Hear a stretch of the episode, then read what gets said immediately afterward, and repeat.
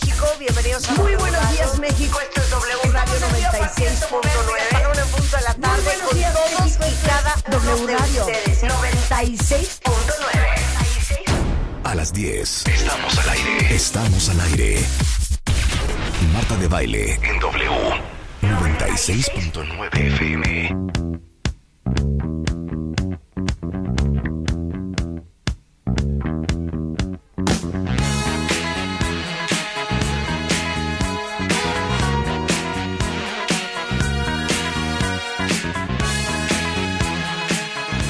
Hoy W Radio y Rick James suena así.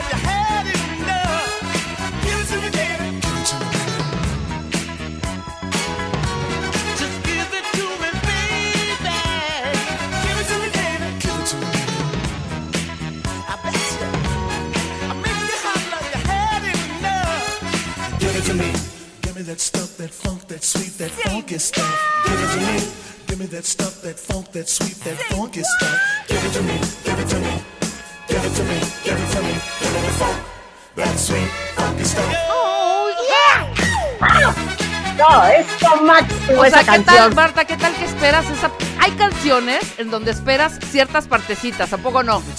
De esta esperas esa parte de Give it to me, give it to me, the sweet, the funk, the funk, the funky stuff. Say what? Oh, esperas la parte de ¡Oh, wow, wow! Esa es la parte Give it to me, baby. De, del 80, eh, el álbum se llamaba ¿Cómo se llamaba este álbum? Estoy tratando de acordar. Es Rick James. Sí. El álbum se llamaba Street Songs. Y esto es del 80. Se llama Give It To Me. Baby. Give it to me, that stuff, that funk, that sweat, that funky stuff. ¿Ves? Pero aparte. A ver, dilo. ¿Qué, ¿Qué, te digo? Dime esa parte, la de. Give it to me, give it to me, give it to me. Y luego entra. Give me that sweet, that funk, that sweat, that funky stuff. Ah, ok. Dice, eh, espérame, déjame acordarme. Give it to me. Give me that stuff. No, espérame. Sí, sí, vas bien, vas bien. Give me that stuff, that funk. Pero that no, sweet. no se las voy a cantar mal. No, Eh, that funky eh, stuff. No, give it to me. Give me that stuff, that sweet, that. No, es give it to me. Give me that stuff, that funk, that sweet, that funky stuff. Give it to me. Give me that stuff, that funk, that sweet, that funky stuff. Give it to me. Give it to me. Give it to me. Give it to me. Give me that stuff, that sweet, funky stuff. Oh, wow, wow. Claro, es así. Aparte, esta canción tiene grandes metales, ¿eh? O sea, no se equivoquen. Y un gran bajo. Es, ¿Sabes qué, Rulo? Vuelve a poner. A poner. Oigan el bajo de la entrada.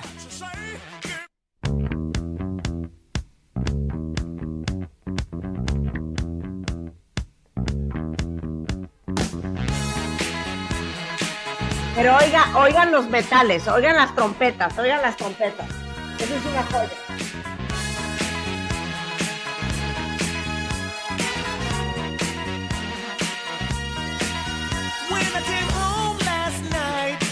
Aquí X, ¿no? Aquí X. Pero ahorita vienen las trompetas y van a decir, ¡órale! A ver, díganme, ¿quién no la conocía? ¿Quién no la había oído en su vida? Dígamelo en Twitter, ¿ok? Creo que la nosotros la escuchamos por primera vez en la radio, Marta, pero también en casete. Claro, ¿No? pero Rulo este programa, ¿eh? Pero a ver, súbele Rulo y oigan esta parte.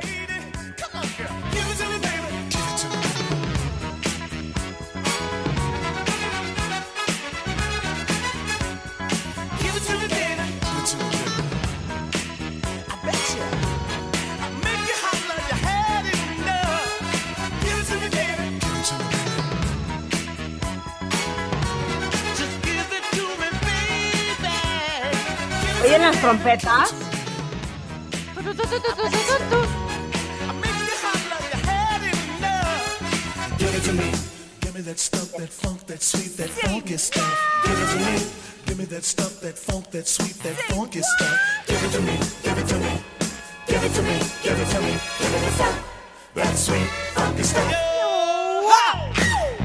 ¡Au! ¡Es viernes! Lo mejor, lo mejor esta canción. Pero no podría yo creer que alguien allá afuera en su vida ha oído esa canción. Seguramente no, Marta. Así como seguramente nadie, algunos de los que están afuera, bueno, una gran mayoría, ¿Qué? ya no, ya no utilizó un cassette para poder grabar estas rolas de la radio. Nosotros grabábamos del radio. Por eso a mí me chocaba cada vez que Marta decía, esta canción de cállate Marta, estoy grabando la rola. 100%. Y en todas las estaciones de radio, porque eso lo hacíamos en WFM, sobre todo cuando teníamos una canción que era exclusiva nuestra, metíamos dos, tres identificadores a, la- a lo largo de la canción. Entonces tú en tu fiesta ponías tu boombox con el cassette, Ajá. estaba la canción y de repente oías todo, todo, doble. Sí. Y te chocaba porque estaba intacta tu grabación. W. O tú diciendo, esta canción es de Washington Henson, Herald Channel. No importa, no me importa, no digas que ya me arruinaste mi grabación. Entonces tenías que editarlo, ¿te acuerdas? O sea, editarlo a ponerle un pedacito de la otra canción. De ahí, record, record, record, de tu, de grabadora a grabadora, hija. 100%. Cuando las grabadoras estas tenían doble, doble pa cassette, ¿te acuerdas? 100%. 100%.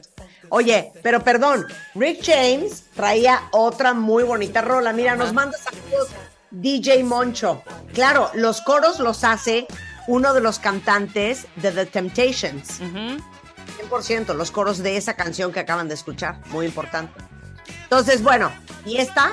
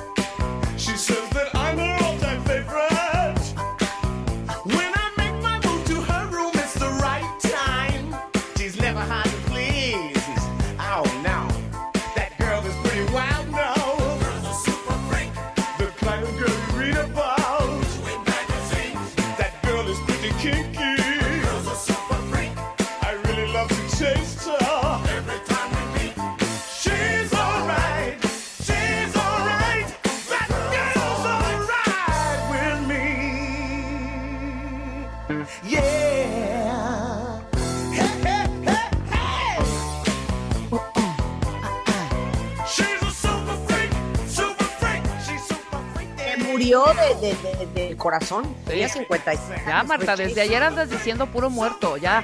Se murió de no sé qué, como viejita de verdad. Y fulanita de tal, no, se murió de una histerectomía que le hicieron y la operación quedó ahí en la plancha. Ya. No, pero Rick James, que era neoyorquino, era de Buffalo, New York, se murió súper joven, tenía 56 años. Súper joven, claro. Se murió en 2004. Estaba yo ahorita. Bueno, esta también es de Rick James, se llama Super Freak. Entonces, sus grandes éxitos fueron Super Freak, Give It To Me Baby. Por Ajá. si alguien quiere aprender de música, Esta no ya era tanto mi hit, esta. en el lugar correcto. No, fíjate que tampoco era mi hit Super Freak, ¿eh? ¿Sabes? O sea, no. Y Rick James, sí, sí habían rolas. En ese disco viene otra, no sé cómo se llama, pero era un muy buen disco.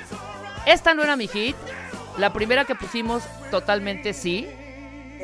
Pero, y me recordó, Uta, una, una época in- in- súper increíble. Pero No. no. tenía tantas, tantas así como hits, ¿eh? No, ahí te va otra, porque después de esta cuenta vientes, a ver si ubican que ponían esta en los antros. Claro, esta era la típica. Pero vean cuando arranca. Vean cuando. ahorita como que no entiendes qué onda.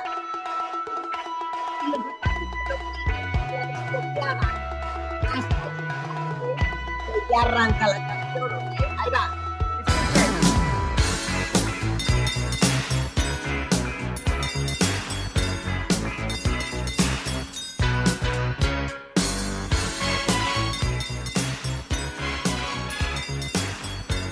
James y mi mamá solía decir.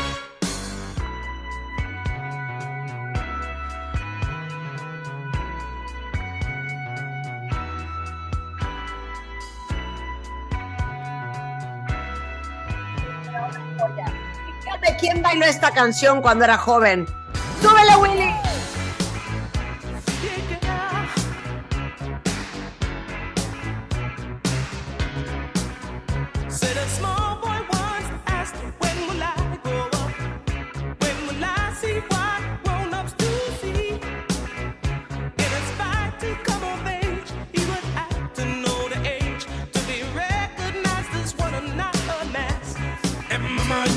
Say,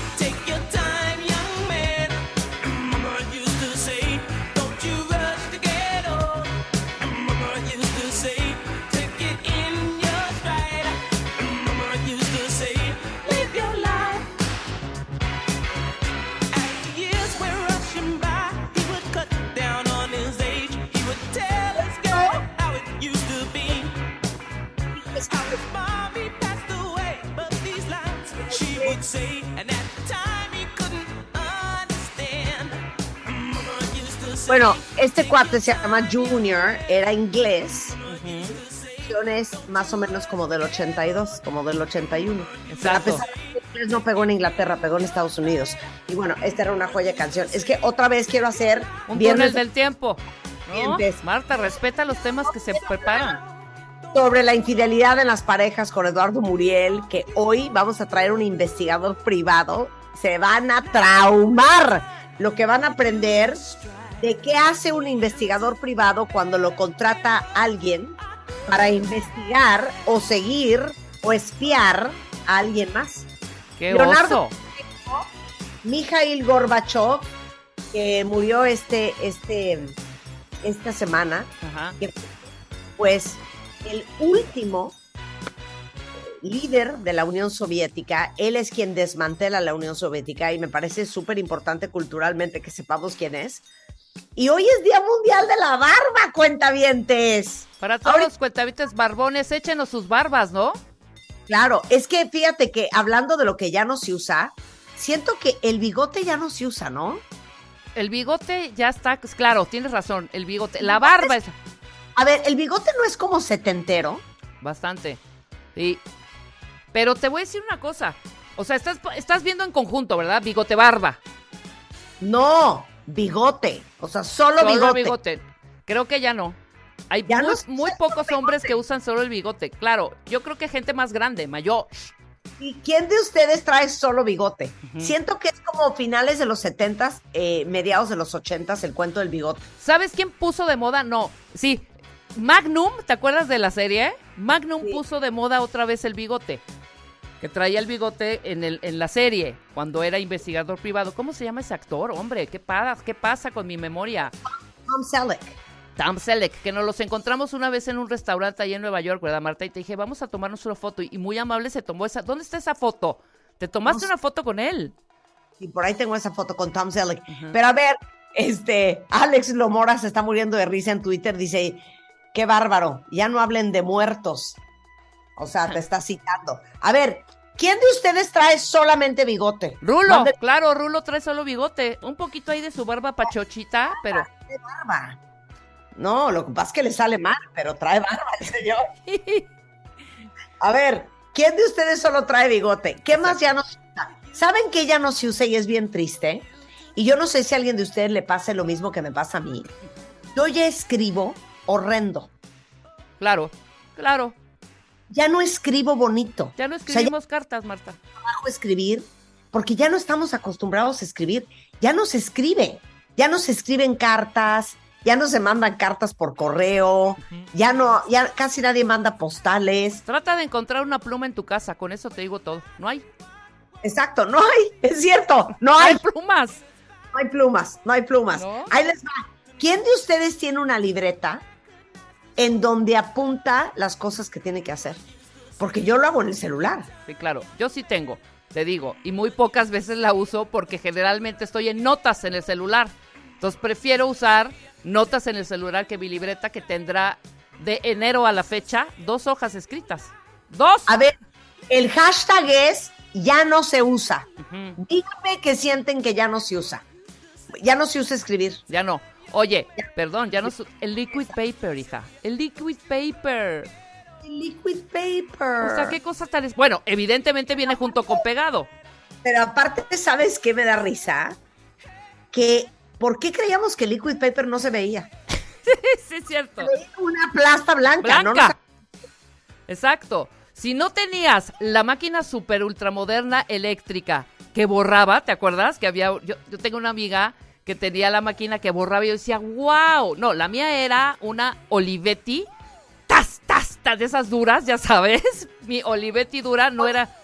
La mía pudo haber sido una IBM. Sí, claro, claro, por supuesto. Elec, pero era este electrónica, ¿no? Eléctrica.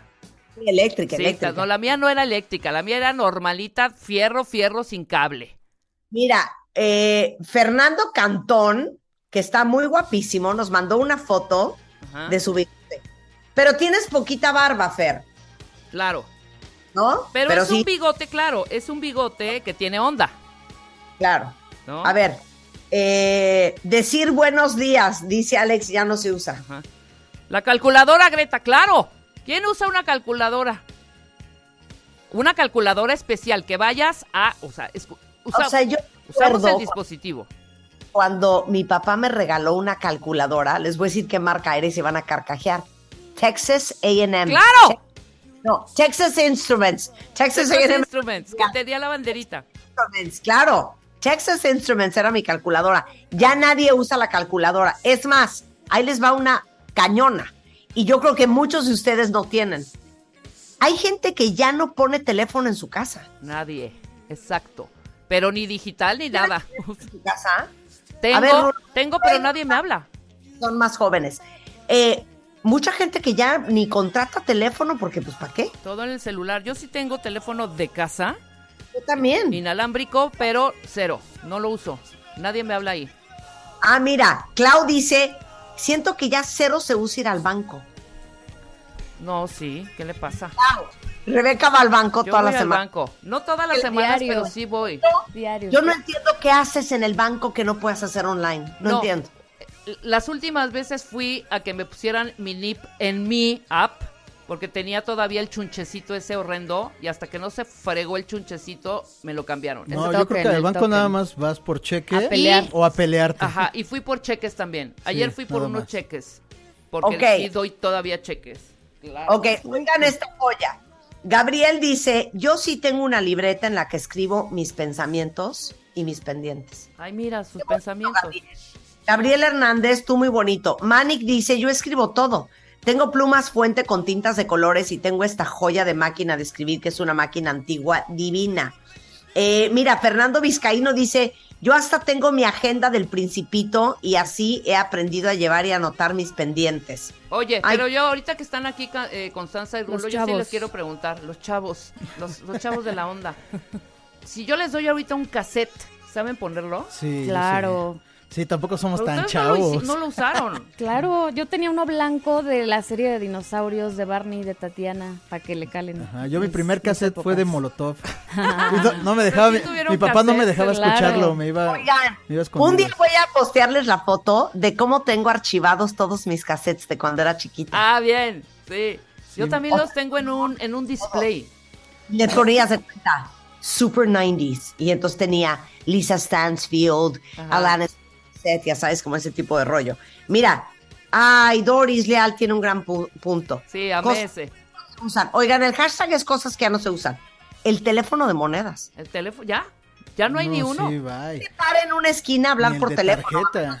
En Londres ni, ni en Londres. Nada, pero aquí Y seguramente... si todavía hay Todavía hay varios, ¿no? ¿Y casetas. cuánto cuestan? Sucias. ¿Cuánto? Yo me quedé en 20 centavos. No, son, son como de tarjeta. Ah, de tarjeta, claro. ¿no? La De Datel. 30 y- y 50. Por supuesto. Güey, la Datel. Claro. Sí, eran las. pues sí, con eso hablabas con las Ahorita que dijiste la Datel, se me antojó un helado Danesa 33. ¿Te acuerdas ver, del Danesa 33? Es de dos colores, ¿no? Volvió a salir apenas. No, ya no Oye, muy bien, Samuel. Samuel me mandó una foto de su bigote. eh, JL Fuentes de, de su piocha. Pero Samuel usa el Marta de Baile Hair Tech Thickening Shampoo and Body Wash para hombres. Tú muy bien. bien, muy bien, muy bien. Oye, ¿sabes Oiga. qué? Ahorita en el hashtag de que, que tanto no se usa el efectivo.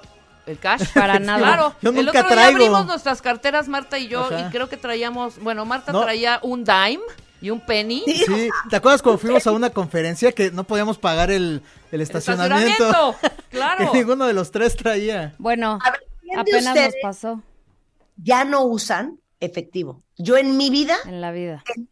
es que óiganmelo bien, es un milagro que yo traigo dinero. Sí, no, Nunca- yo tampoco. Y de y me emperra que no tengan para pagar en tarjeta, ¿eh? Sí, no, y de hecho, exacto, exactamente. Y ya por apps. Sí, no, ¿Sabes? ya mejor ya. O hasta en, ya lo- ni en consumes locales de la calle ya te aceptan tarjeta. No, y esas jaladas de estar yendo por un boletito. ¿Qué tal el boletito cuando hicimos lo de Cásate con Marta de Baile? Híjole, fue o toda sea, una, todo anécdota. una anécdota. O sea, deberían haber apps ya para pagar ese tipo de cosas. Sí. sí. Pero te voy a decir una cosa muy cañona que ya no se usa. Me- es más, no entiendo ni cómo la usábamos. Yo siento que yo nunca la usé. ¿Qué? Por ende, tampoco entiendo cómo llegábamos a los lugares. Ah, Yo La guía nunca no- usé. la guía, sí. Nunca no. usé una guía roja. Y ¿Quién arroz. usó una guía roja y cuentavientes? No, ni, Nada. ni Mi hermana y no es grande, usé. ¿eh? Yo sección amarilla sí, por supuesto. Sección amarilla, sí. Pero la guía roja no era como ARZ2, ya sabes, para Exacto, llegar- y busca, Además busca la tenías que, zona. tenías que desplegar el mapa, o sea, te lo prendías en tu casa, yo creo. Traía su lupa. Ajá, y ya con la bendición, porque ya ni modo de que en el tráfico sacaras El, el- el mapa, el ajá. librote, porque además, bueno, era el El- librote el delgado atlas. y luego abrías y era un mapa. A mí explíquenme cómo llegábamos a los lugares. Porque hoy, a la menor provocación, ponemos Waze. Era muy fácil, te decían, así era. Tomas periférico, te sales en la salida de las flores, Marta. Sí, apunta, ok. En la primeritita, saliendo a la lateral, a la derecha. Vas a ver una calle empedrada. Ahí, a la izquierda. Vas a ver un oxo en la esquina y una pluma del lado derecho. No te metas a la pluma. Te vas de- en la otra calle. Así era, güey. Sí, yo me acuerdo Así que era. mi papá preguntaba en la calle así, eh, pues, la dirección a cualquier buen samaritano. Y si la neta te querían dar otra dirección, Te pues, te, perdías. sí, Pues, claro. Ahora, sí, mandaban. pregúntale a un taxista. Sí, Esa era típica. Yo llegué al grado de sí parar a taxistas y decirle, Claro. ¿me lleva? O sea, de plano. O sea, yo sí era pésima para llegar a cualquier lugar. Pésima. Bueno, que ahora Waze está haciendo un poco lo mismo, que te dice, avance tres metros hacia el norte. ¿Yo cómo voy a saber cuál es el norte y calcular tres metros? Bueno, Pues sí, ahí creo que todos, todos conocimos la palabra rotonda. Rotonda. con el Waze. Sí, exacto. Pero En la aparte, rotonda. en la, tercera salida, ¿cuál es? Es una Exacto. rotonda que tiene 80 salidas. Ok, a ver si se acuerdan de esto. Espérense. Espérense. ¿Qué? Van a flipar, ¿eh? Oh, ¿Qué haces? Espérate. Qué nerviosismo. A ver qué es. A ver otra vez. Oh. ICQ, no. O Ay, sea- ¡Sí! ¡Claro! ¡Uy! Era buenísimo. Era de las primeras este, ¿Redes? cosas estas, sí, de Sí, las de primeras chat. redes de no, chat, e- ese claro. yo ni la conocí. ¿Ese es el que sonaba tururú o ese es No, no, no, es el de Marta, el que acaba de poner. Polo. Es así. Es así. Ay, es que de veras. Espérate. Es que no, no sé por qué no estoy pudiendo. Ahí está. Ahí está. Era así. Entonces te llegaba el mensaje y Ahí oías está. eso. Pon el ah, ah, esa era. Y tú decías, güey, ya tengo mensajes. Sí, eran de las primeras pla- redes sociales. No, pues yo Claro. no la conocí. Creo que lo Y primero que antes conocí del fue Facebook MySpace. era el High Five. ¿Te Sí, acuerdas del High Five? High. Five. Ajá. Y no había un MySpace. Sí. Sí, MySpace. MySpace. MySpace My- antes, luego High Five, Ajá, luego exacto. ICQ y luego el Messenger de... ¿A poco después fue Hotmail. ICQ? Sí. No fue Oye. mucho antes, yo siento que sí. Sí, yo siento que fue antes. MySpace fue primero. Oye, pero ¿qué tal el Periscope cuando hacíamos? Ay, Periscope, claro. Yo todavía, todavía tengo Periscope. Dios, ¿Qué dicen? ¿De qué me hablan? Yo no vivo sin mi calculadora. Alma Aguilar hasta me mandó una foto de su calculadora Casio, Wow. old schooler. No había Eh, otra. Adri Moore dice, yo no vivo sin calculadora. Mi lugar favorito dice que el otro día se quedó sin celular Ajá. y hizo una llamada cerca de Tasqueña en un teléfono público y, y funcionó muy bien. Claro. ¿Te Ah. ¿Te acuerdas cuando te llamaban a los restaurantes, Marta? ¿Qué? Así, haz de cuenta, estabas en un restaurante y te hablan, le- tiene una llamada. Ay, es como de película de los 60. Y te llamaban al restaurante, pero, oye, no puedo llegar, ¿por dónde es? Y ahí daba la, a ver, mesero, por favor, ¿le puede decir a mi amigo cómo llegar? Claro. No, oigan esta de Esther Vargas. Ya no se usan los despertadores. Para nada. Para nada. Todo está No, en, un celular. simple móvil. Y se agradece, la verdad. Ay, sí. Ay, ya. Oye. ¿cuántas cosas, claro, han, han- han- se han sido, han sido relegadas? Tiene una buenísima. ¿Te acuerdas cuando salió? Yo la tuve y la tuve porque me la regaló mi papá. Y yo me sentía una ejecutiva de clase mundial, ¿eh? Ajá, ya sé cuál. La Palm Pilot. Sí. ¿Qué es eso? Era una Con como, palito. como tablet con un lapicito, era una, pa- eh, sí, para notas y para todo ese rollo. ¿Pizarrón mágico? Pues era una tablet, era el principio, la antesala de las tablets, la Palm, claro. Sí, Claro. Nos sentía, y después ya entró, creo que inmediatamente, Marta, la BlackBerry. Sí. O sea, fue como junto con pegado. Mira, yo- dice Er- Erceo que él sí usaba la guía Roji porque era taxista en los ochentas y la guía Michelin en Europa. Sí, claro. Sí, Claro, hay llegabas gente- a Europa y, y si iba- andabas en coche, ¿cómo te manejabas? No entiendo. No, pero hace poco también que no se usa, que yo saqué Blu-ray, DVD, los videocassettes. Los rollos con fotos, claro, para las fotos, Marta. Muy bien, Willy.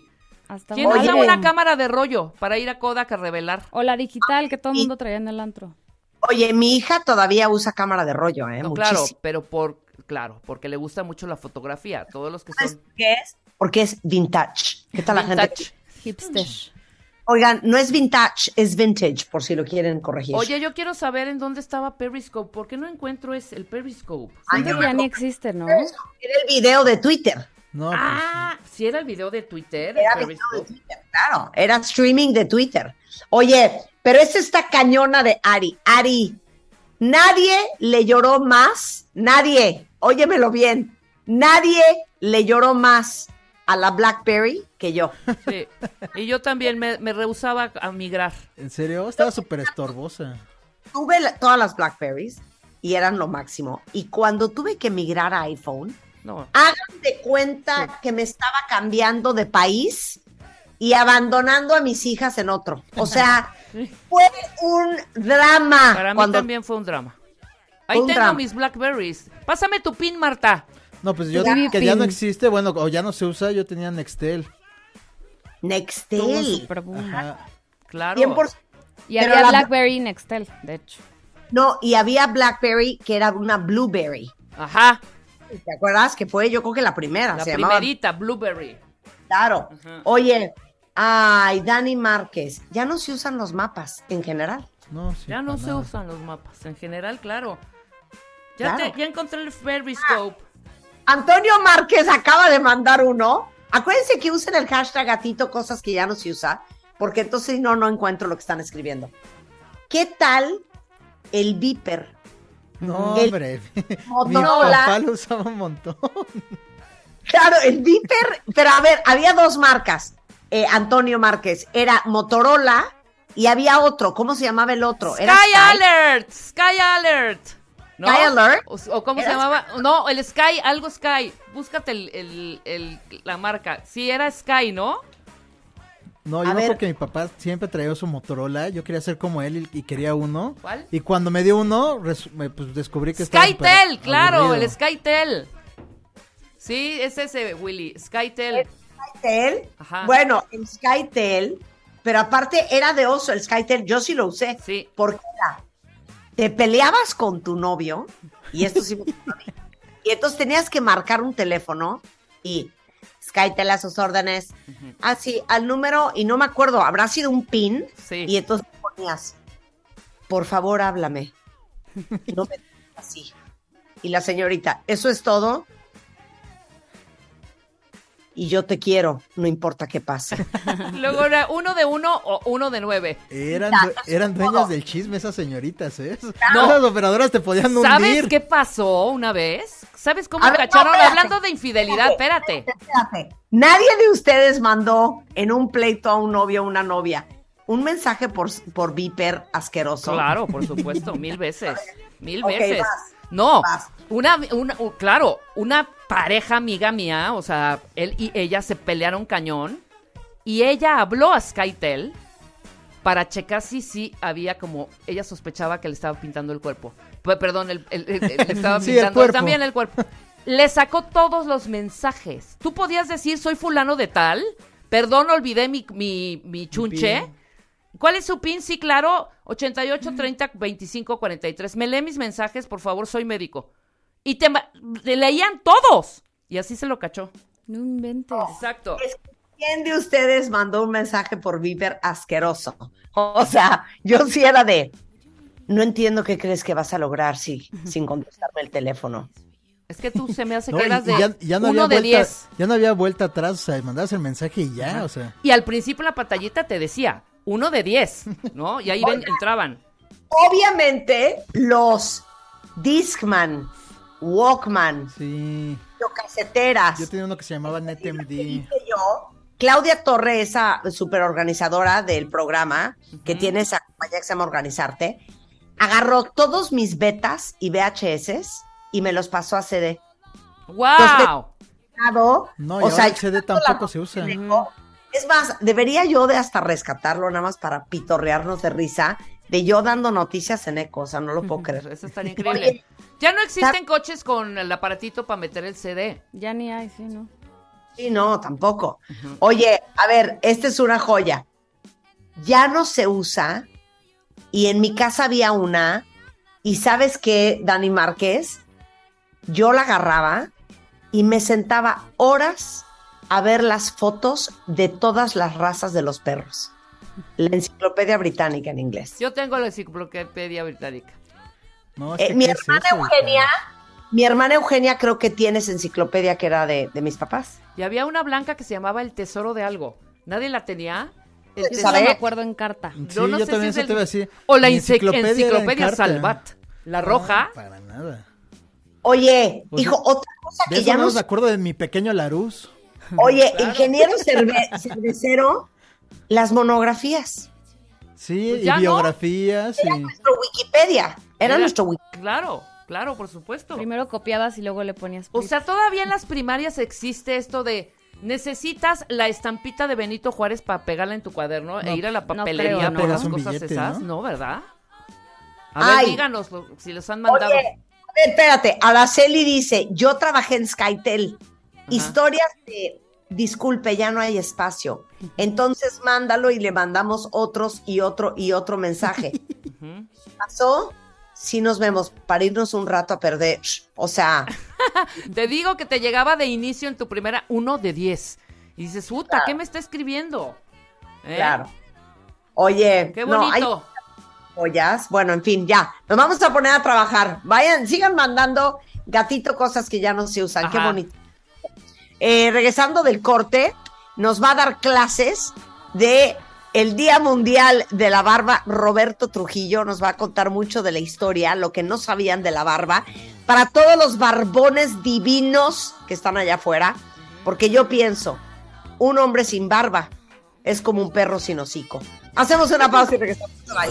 Escuchas a Marta de Baile por W Radio. Síguenos en Facebook, Marta de Baile. Y en Twitter, arroba Marta de Baile. Marta de Baile 2022. Estamos de regreso. Y estamos... Donde estés.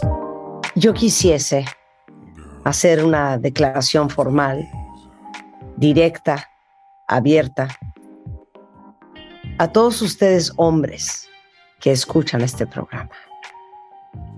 No hay nada, nada más sensual y erótico que un hombre con barba. ¿Vieron cómo se los dije? Sí.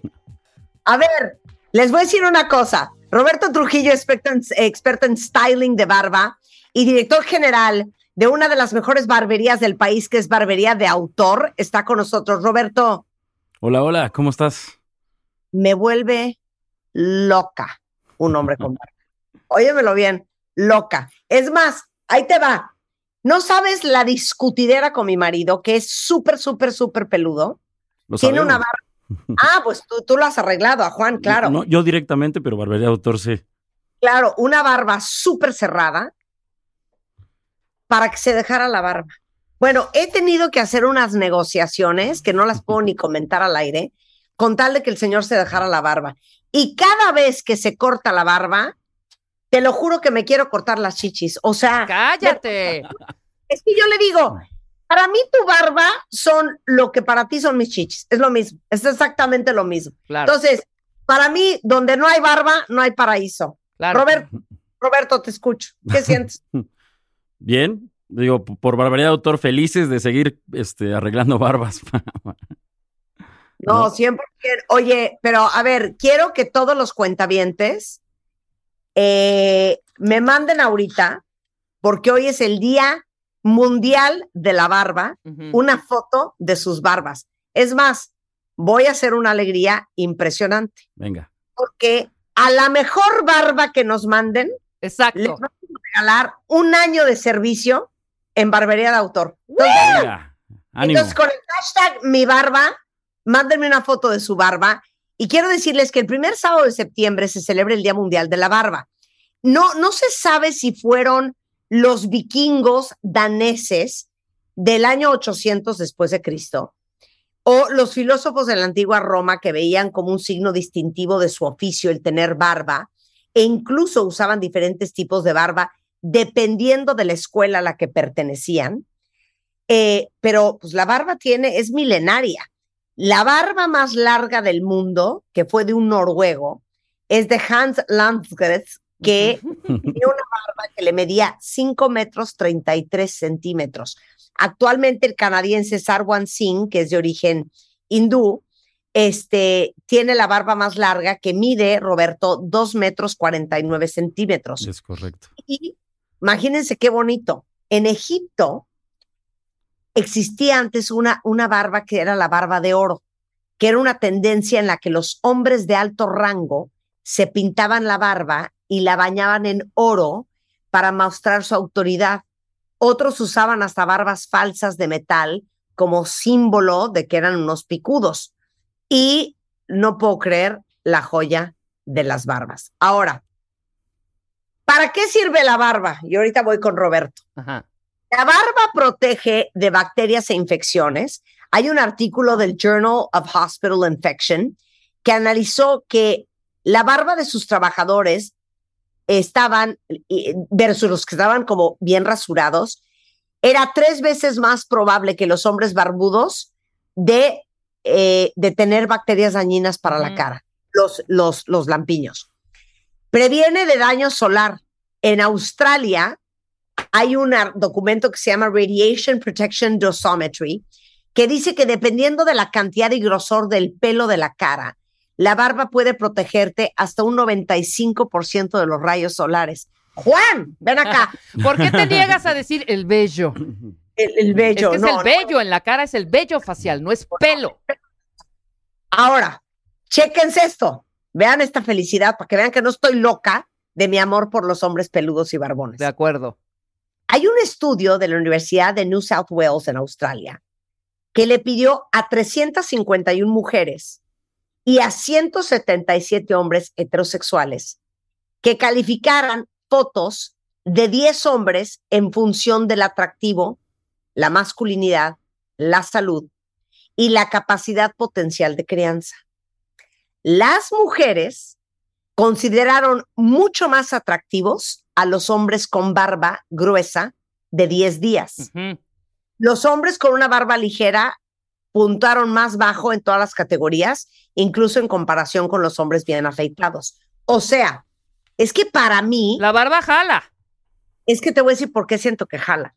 Porque la barba es un signo para muchos de the the utmost masculinity. Claro, o de sea, virilidad, de, habilidad, de masculinidad, de de, perra, ¿no? oye, de, de perra, de macho cabrío, de macho alfa. O sea, es más, si yo fuera hombre, pásate, Rulo. Pásate, Rulo. Te dejabas la barba. Si yo fuera hombre y fuera lampiño, estaría llorando. Estaría llorando. Así se lo digo. Estaría llorando. Es más, un hombre sin barba es un buen amigo. Claro que Pero, sí, dime, aquí pero ya estoy estoy en viendo, cabina. aquí está, estoy viendo la barba de, de, de Rulo y sí le está bien, bien pobladilla. ¿Qué te pasa? Sí le sale bien.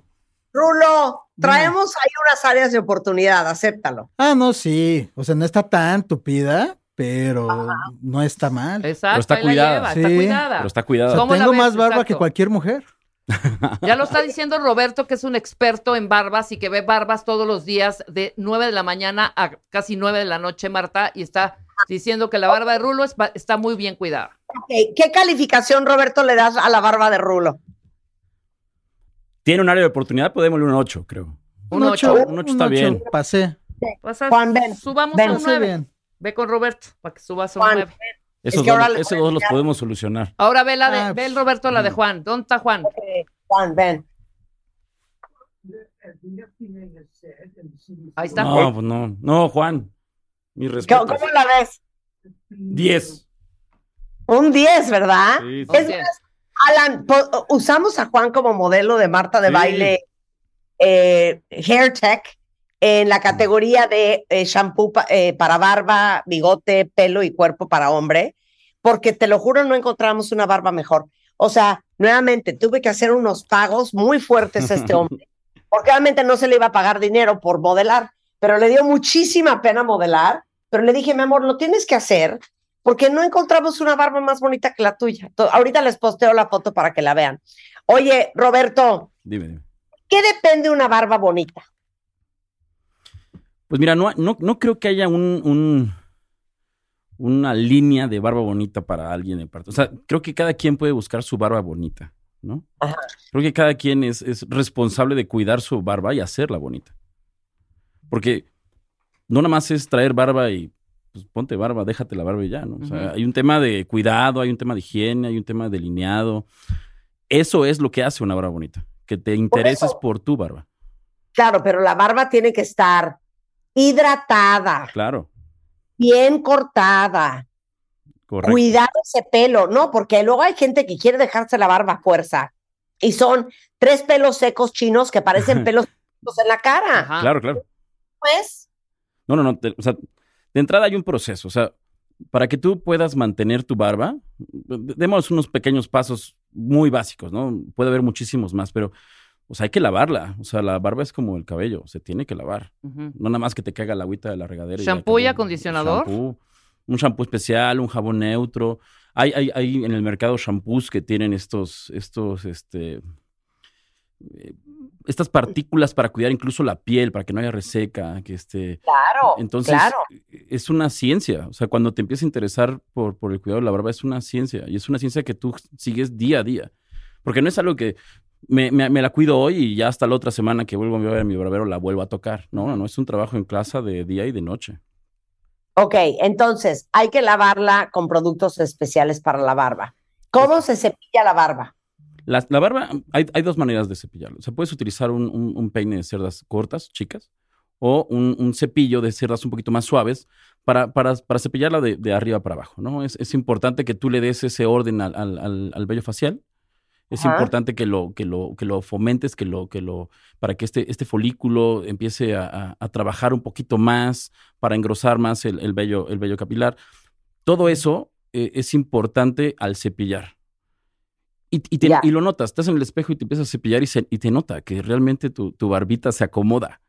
Y tú te empiezas a preocupar un poquito más porque incluso vaya en la misma dirección de tus patillas, o sea, de, de arriba hacia abajo, que, que no, se- que no salgan así como pelitos de, de lote, como decías, y te empieza, Claro. empieza a cuidar eso. O sea, cepillarla es, es algo importante para, para mantener incluso este, el grosor y empezar a hacer que, que el crecimiento de, este, de, de esta barba empiece a, a- a ser eh, más continuo, vaya.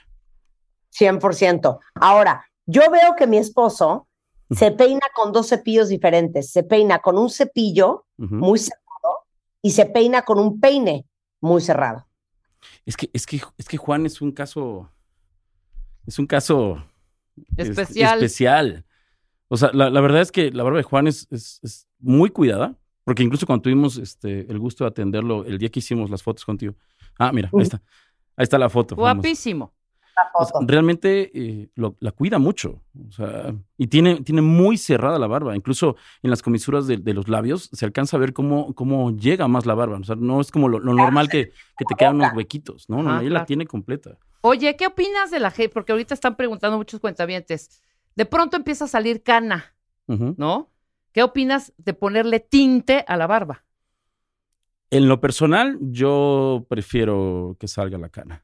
O sea, en lo personal. Porque Juan tiene, eso es lo que se le ve también, Marta, super cool a Marta, ah, perdón, a Juan, que se le Ajá. ven esta Claro. parte ya canosita, que Claro. viene al caso también con el pelo. Pero porque ves unas barbas pintadas y eso me imagino también que ha de dañar cañón y ha de resecar la barba. Mira, sí daña. O sea, sí hay productos que lo cuidan, que cuidan la barba para, para que este tinte oscuro este, pueda, pueda tener su efecto. Pero regresamos a lo mismo. Es un, es un trabajo de todos los días. O sea, imagínate que tú vas al trabajo, tu barba toda canosa, y el otro día llegas con una barba así negra, ¿no? Y dices, órale, se ve súper bien. O sea, si lo vas a decidir, como las mujeres, si decidiste tener el pelo pintado porque no quieres tener una cana, es un trabajo de cierto tiempo, cierto tiempo para nunca dejarlo. Claro. Ahora, haz una radiografía, exact- haz de cuenta que llega fulanito de tal y te dice, quiero que me arregles la barba. ¿Cómo empiezas para que la gente en su casa, los hombres y también las mujeres, vean paso a paso qué hay que hacer? O sea, ¿cómo lo haces? Ok, cuando lleguen con nosotros les ofrecemos algo de tomar primero para Exacto. que agarren valor. y después de ahí, pues eh, hay, hay un experto en cada, en cada silla que, que tenemos en Barbería de Autor que, que platica con él eh, la mejor manera de poner su barba. Eso tiene que ver con, con, el- con su rostro, tiene que ver con, con, este, con la altura, el tipo de cabello que trae. O sea, porque no, no, te quedan, no te quedan barbas para todos. Y es lo mismo que el cabello. Wow. Entonces, eh, por ejemplo, yo que estoy un poquito más redondita mi cara, la, la- la barba hace que se vea un poquito más afinado hacia abajo. Si me quito la barba, me veo súper cachetón, Claro. ¿sabes? Entonces, es, es, es, es explicarle lo que le queda a cada uno. Hacemos un pequeño análisis, te digo, esto puede funcionar, esto no puede funcionar. Hay una línea este, interesante. En barbería, a diferencia de algunas casas, porque ya lo hacen en casa, eh, se rasura con toalla caliente para abrir poros eh, se rasura con navaja eh, y, y hacemos este proceso de hidratación, hacemos este proceso de toalla fría para que al final, eh, o sea, notes una diferencia que no verías en tu casa, ¿no? Claro. Eh, y así llegamos a ese punto. Realmente no hay un, un parámetro para hacerlo, porque oh, platicaba eh, afuera que, que hay barbas que, que- que te salen hasta, hasta casi que los ojos, pero hay barbas que te salen nada más aquí chiquito y la gente quiere delineado chiquito, ¿no? Entonces, este, lo decidimos en el momento y lo buscamos conforme a cada persona. Y gustos, ¿eh? Porque también hay gente que aunque no le quede, dice, yo quiero esa barba de, del grupo cañaveral. No, la de Juan es de modelo, Sí. este, parisino. Ya les, puse, ya les puse foto de la barba de Juan. A ver, aquí está Juan, ya lo traje. A ver, Ya. mi amor, ¿cómo me pongo cuando te rebajas la barba? Híjole, se pone muy mal, ¿Qué, muy qué mal. te digo? Me Entro al baño. Aparte, se la corta escondidas. Y, y me lo cacho porque veo pelitos en, en, en, en el, am, en, ¿cómo se llama? En el En lavabo. el lavabo. ¿Quién se cortó la barba aquí? ¿Quién se cortó la barba aquí? A ver, es que, o sea, según yo, pues hay que darle mantenimiento a la barba, o sea, hay que rebajarla un poquito, Claro. hay que cortar por aquí. Pero Marta le gustaría que tuviera una barba, Del leñador. sí. ¿Y qué te digo? Me amenaza que se va a cortar este, eh, las chichis. O sea, la barba del leñador le quedaría perfecto a Juan porque es muy alto, tiene una cara afilada Es y se vería súper, súper cool. Es correcto. Deja larga, es que es de morirse, pero ah, no, hay que estársela rebajando con el del 3 a cada rato. Está bien, está bien. Qué Amor. bonito. Te ves guapísimo, Juan, con barba, sin barba, con- bueno, sin barba, para que vean, sí se ve un baby, ¿eh? Se ve chiquito. Ok, nada más una pregunta. ¿Desde cuándo tienes barba? Desde, ¿cómo? ¿Desde O qué sea, edad? No, pues joven, 17, 18, 19. O sea, ya tenías toda la cara azul. Sí. Es que es un cuero. Y adivinen, casada con él, qué tal la suerte que tengo. Así, es un cuero y es mío. Oye, a ver, explícale a todos, Roberto, ¿Qué alegría le vamos a dar a la mejor barba que nos llegue hoy por Twitter? Porque mira, Juan Carlos García barba. tiene buena una super barba blanca divina. Sandra Vázquez mandó un señor que no nos dijo quién es. Hernández mandó eh, a un galán, este, que su esposo con su barba blanca. Isabela mandó el, el- la barba de su novio, marido. Mi amigo Silver dice alguien más. Cose y su barba. Este, hijo, Hugo Alviso con su barba que es bicolor, padrísima. Entonces, mándenos una foto con el hashtag gatito mi barba al que mejor barba tenga y lo vamos a escoger entre Roberto, eh, que es el director general de Barbería de Autor, y yo, le vamos a regalar un año Un año. de servicios en Barbería de Autor. ¿Esto qué significa? ¿Esto qué significa? Que cada vez que quieras arreglarte la barba con nosotros, puedes visitarnos. Por Durante eso, un año. Es una toalla caliente. Ah, perfecto. Bueno, ¿qué significa? Llegas con nosotros, te recibimos siempre con una bebida. Siempre, para, para romper el hielo, ¿no? Porque ¿Qué bebida? ¿Qué drink nos ofreces? eh, hagamos un mezcalito, una cervecita, un whisky. ¡Anda! Muy bien. Ya de ahí, pues lo pasamos, hacemos esa limpieza de la barba que platicamos al principio con algún producto que tengamos ahí. Viene toalla caliente, eh, eh, rasurado con navaja, toalla fría, una segunda copita si es necesario. Ajá. y ya esta hidratación, los aceites y este y bienvenido. Esas Y serían, eso sería, sí. Obviamente este proceso no dura 10 minutos, es con tiempo, masajito, le das, le das un poco de cariño, todo bien. Claro. Oye, y dime una cosa, ¿cada cuánto hay que retocarse la barba? Mira, yo creo que al menos entre una semana y dos para los que le, les gusta visitar una barbería. Si es en tu casa, pues sí es una cultura que tienes que, que, que, que empieza a detectar tú en el espejo, ¿no? O sea, que serán dos, tres días para esos pequeños este, vellitos que salen de más o, que tú te sientas a gusto con tu barba. Pero visitar a tu, a tu barbero, una toalla caliente, una semana, dos semanas, es, un, una persona promedio que va con nosotros a arreglar su barba. Ok, déjenme decirles que Barbería de Autor está en Coyoacán, en la del Valle y en la Roma. Tienen tres sucursales. Todo está en Twitter y en Instagram, es arroba barbería de autor. Eh, si quieren hacer citas por WhatsApp, 55 31 08 91 43.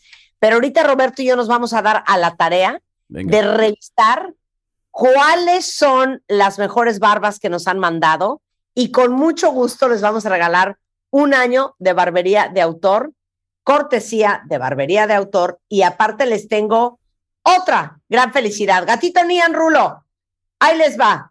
Para todos los que aman cuidarse el pelo de la, de la cabeza, de la barba, del bigote, eh, y que aparte son, les gusta la eficiencia, como a mi esposo, es que creamos en Marta de Baile Hair Tech, esto salió hace un año, si no lo conocen, es que tienen que correr a comprarlo ya porque se van a volver locos, es el Men Thickening Shampoo and Body Wash, que es para el pelo de la cabeza, la barba, el bigote y el cuerpo, es all in one, y es una fórmula de última generación que tiene carbón, porque el shampoo es negro, no les va a pintar el pelo, pero es negro, y el carbón, saben ustedes que limpia, desintoxica, nutre a profundidad tanto la piel del cuerpo como la piel del cuero cabelludo y tiene dos ingredientes importantísimos. Le pusimos extracto de grano de café, o sea, coffee bean extract, que estimula el folículo, lo engrosa y fortalece el pelo, evita que se caiga y aparte tiene carbón activado, que de forma natural limpia, desintoxica, absorbe todas las toxinas, impurezas y se deshace de ellas en cada lavada, balancea la piel grasosa, los poros se les van a ver más chiquitos, le va a dar volumen a su pelo, eh, los liberan de aceites y toxinas que hacen que se sienta pesado, pero lo deja súper hidratado. La textura y el color son espectaculares, que es gris acero, iridescente, y van a amar a lo que huele. O sea, no hay un hombre que yo conozca que no haya olido ese shampoo y no me diga, no porque el olor. La esencia la trajimos de España y es madera de cedro, sándalo y vetiver y les va a dejar la barba, el cuerpo, el pelo. Mi amor, ¿les miento o no les miento? O sea, Juan llora cada vez que no tiene cinco botes de Marta de Baile Men Technique Shampoo en, en- en- en su arsenal, porque le da muchísima angustia que se vaya a quedar sin él.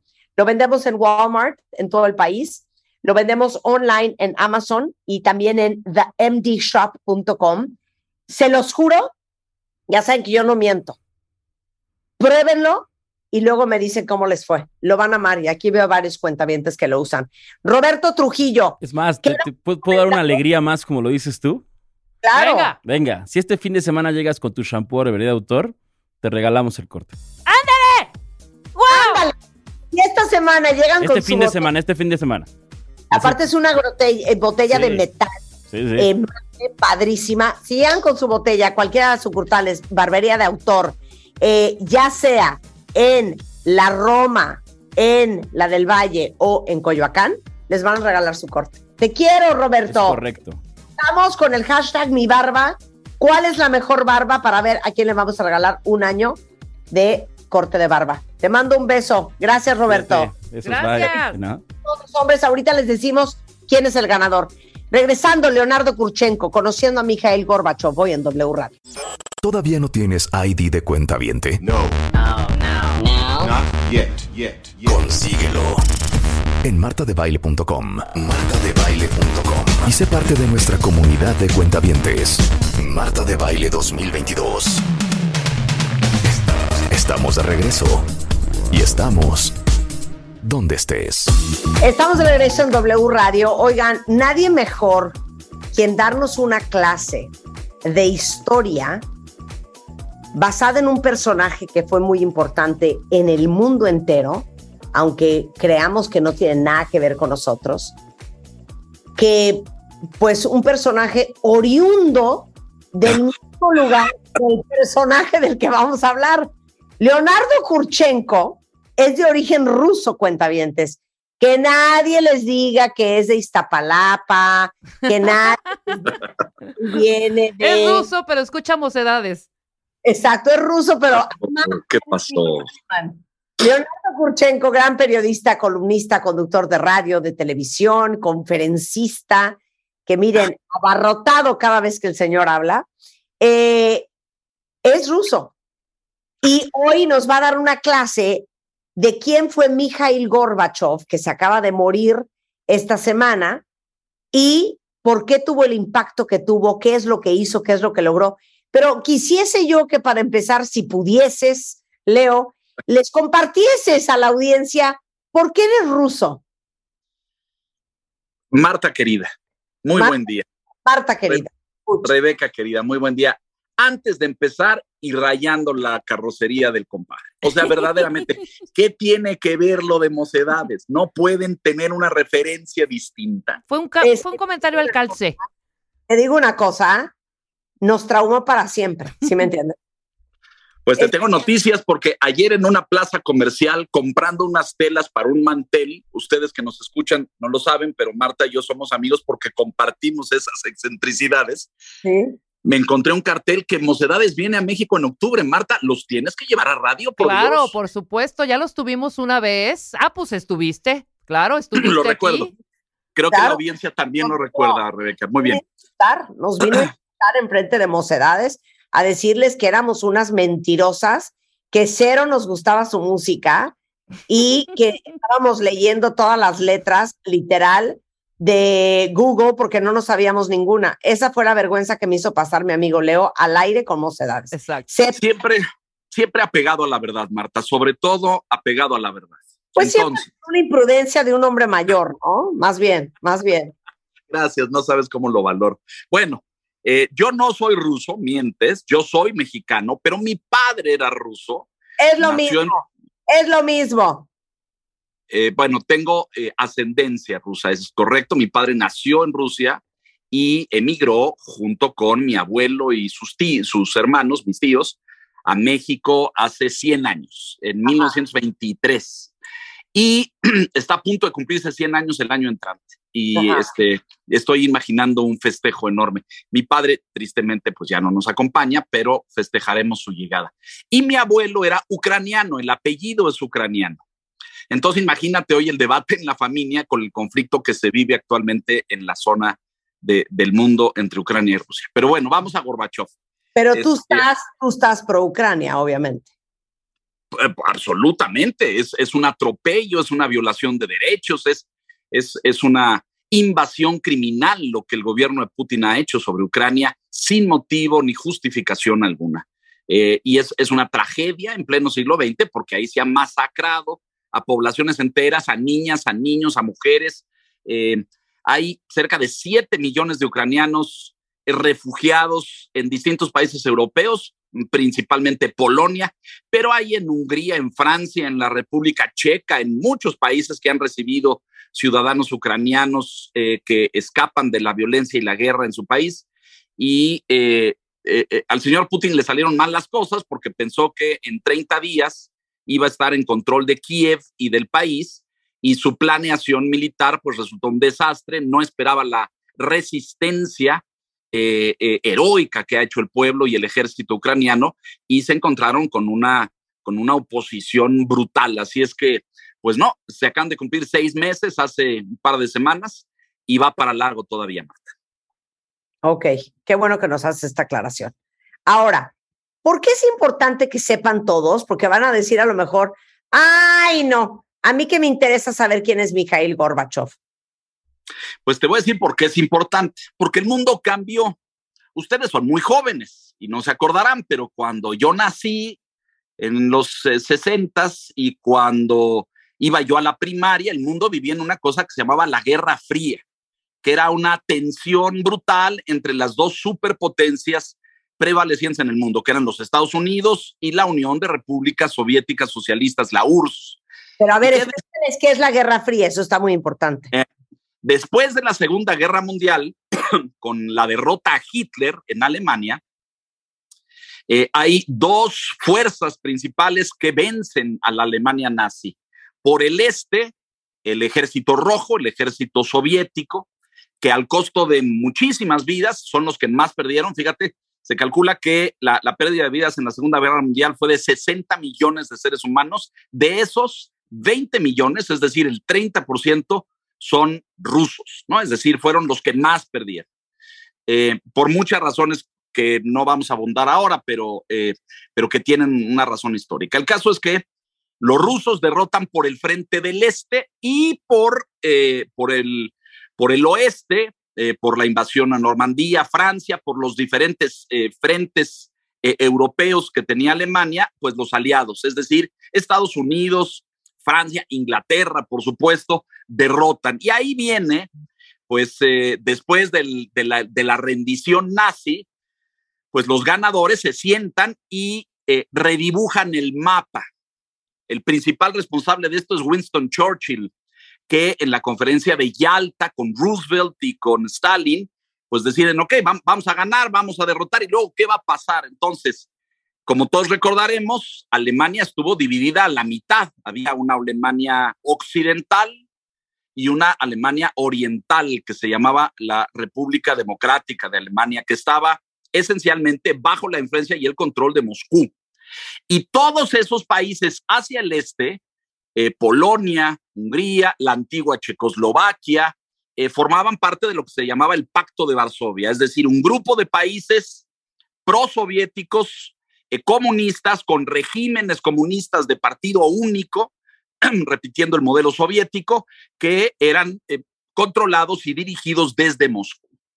Y Alemania partida en dos, el muro, eh, a lo mejor algunos jóvenes que nos escuchan habrán recordado que Berlín estuvo eh, eh, dividido por un muro construido para dividir Berlín oriental de occidental, el, Berlín comunista en la República Democrática Alemania y el occidental. Bueno, esto duró pues casi 45 años, Marta, es decir, esta, esta tensión entre Oriente y Occidente, la, carrera armamentista, la inversión brutal en el mundo por misiles nucleares, eh, para ver quién tenía más y quién tenía más poderío, y luego los conflictos regionales, es decir, Estados Unidos y Rusia nunca se enfrentaron frontalmente, perdón, Estados Unidos y la Unión Soviética nunca se enfrentaron frontalmente, pero había eh, conflictos en otras zonas del planeta. Por ejemplo, en, Co- en Corea, en los 50, en la guerra de Corea. Bueno, Estados Unidos apoyó al sur, eh, la Unión Soviética al norte y el país se dividió. Y luego sucedió lo mismo en Vietnam. Y, y luego, eh, al paso de las décadas, ha sucedido con la intervención de ambas potencias en el Medio Oriente. Es decir, la Guerra Fría significó un periodo de tensión mundial, de carrera armamentista, de cero diálogo. Esto es una de las cosas que rompe Gorbachev y por eso es tan importante, porque el primer líder soviético que abre al diálogo y discute con los de este lado es Gorbachev. Nikita Khrushchev es el líder soviético que sucede a Stalin. Stalin muere en 1953. Y Khrushchev es el líder del, del partido que lo sucede y es, se hace famoso por la crisis de los misiles en Cuba, lo mejor se acordarán porque hay esta película, en la presidencia de, de Kennedy en los Estados Unidos a principios de los 60, 61, 62, eh, Khrushchev autoriza la instalación de misiles nucleares en Cuba y va a las Naciones Unidas y da un célebre zapatazo en el podium de la Asamblea y se reúne con, eh, con Kennedy en Viena, en Austria. Eh, y ahí acuerdan la, la, desmilitarización de Cuba, que no haya misiles, porque tú imagínate un misil en La Habana, un misil en, en, en, cuestión de segundos podía detonar en Washington o en Nueva York o en Florida, en donde fuera, estaba muy cerca. Entonces acuerdan que se retiren los misiles y se van. Y después viene, en, en la Unión Soviética, retiran a, a Khrushchev, el, el Politburo, el centro de control político del Partido Comunista en la Unión Soviética, lo considera muy suave. Y viene Leonid Brezhnev, que es el siguiente líder soviético que controla y gobierna con censura, represión, exilio, con métodos muy rígidos, eh, toda la década de los 60 y los 70. Uh -huh. Y ahí es donde surge Gorbachev, a finales de los 70. Gorbachev es un economista formado en la clásica escuela soviética, que es apadrinado en el Partido Comunista por Yuri Andropov. Entonces se muere Brezhnev, lo suceden, ahí ya el Politburo estaba integrado por una serie de venerables ancianos. Se decía que era la gerontocracia soviética, porque vienen Konstantin. Eran Konstantin, los, los, dinosaurios de acá, los dinosaurios de allá. Sí, bueno, tenían todos arriba de setenta y tantos años. Eh, habían sido compañeros y, y, y empleados de, del partido de Stalin. Entonces, Chernienko eh, eh, sube a la jefatura del partido a finales de los 70, sustituyendo a Brezhnev eh, con más de setenta y tantos años de edad y, muere al poco tiempo. Y luego viene Yuri Andropov, otro pues muy veterano, líder comunista, y ese es el que introduce a Gorbachev y lo, y lo coloca dentro del Politburo y dentro del Comité Central, que era el órgano de control absoluto en la Unión Soviética, el que controlaba millones, cientos de millones de vidas, repúblicas, regiones de la Unión. La Unión Soviética estaba conformada por 15 repúblicas, todas ellas hoy independientes. Entonces, eh, Gorbachev sube al poder del Comité Central en 1985, lo hacen secretario general del partido y desde ahí empieza a introducir una serie de cambios y transformaciones que el mundo conoció como la perestroika. Perestroika es una palabra en ruso que tiene varios significados, pero en esencia significa reestructura, renovación, reforma. Uh -huh. Y lo que Gorbachev quería hacer, él acusaba, fíjate, fui a sacar de la biblioteca el libro este, que tienes aquí en wow. eh, pantalla, Mikhail Gorbachev. Este es el libro original que, con el que él se presenta al mundo, eh, donde establece, Marta y Rebeca, pues todos estos cambios. Él acusa a Brezhnev de, de, de estancamiento económico. Dice que eh, la, la, economía en la Unión Soviética se convirtió en una cosa eh, que no se movía y eso produjo enormes niveles de, de pobreza. Yo fui corresponsal en Lituania a principios de los noventas. Lituania era una de las repúblicas soviéticas y déjenme decirles que lo que yo vi y presencié era pues una economía muy primitiva este, muy básica. Eh, las repúblicas, vas a decir algo. No, tenemos que hacer una pausa, pero termina ah, con ese que, que me calle. Ah, ok. Este, o sea, Lituania producía televisores, Ucrania granos, Rusia metales, acero, cemento, etcétera, y eh, había sistemas de trueque, de intercambio. Fíjense ustedes lo que les estoy diciendo. Es decir, no había una valoración de mercado.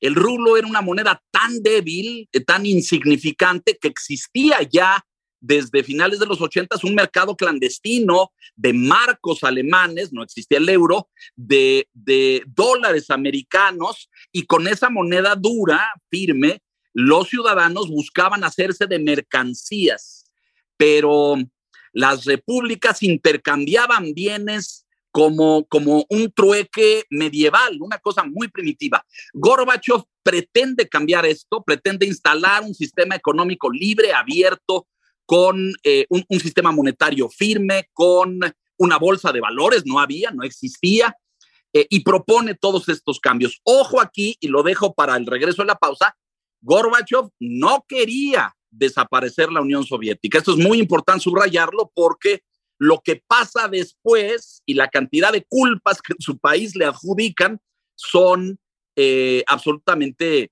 eh, injustificadas. Gorbachev quería fortalecer la Unión Soviética, pero abrirla al mundo, establecer diálogo y sobre todo trabajar por la paz.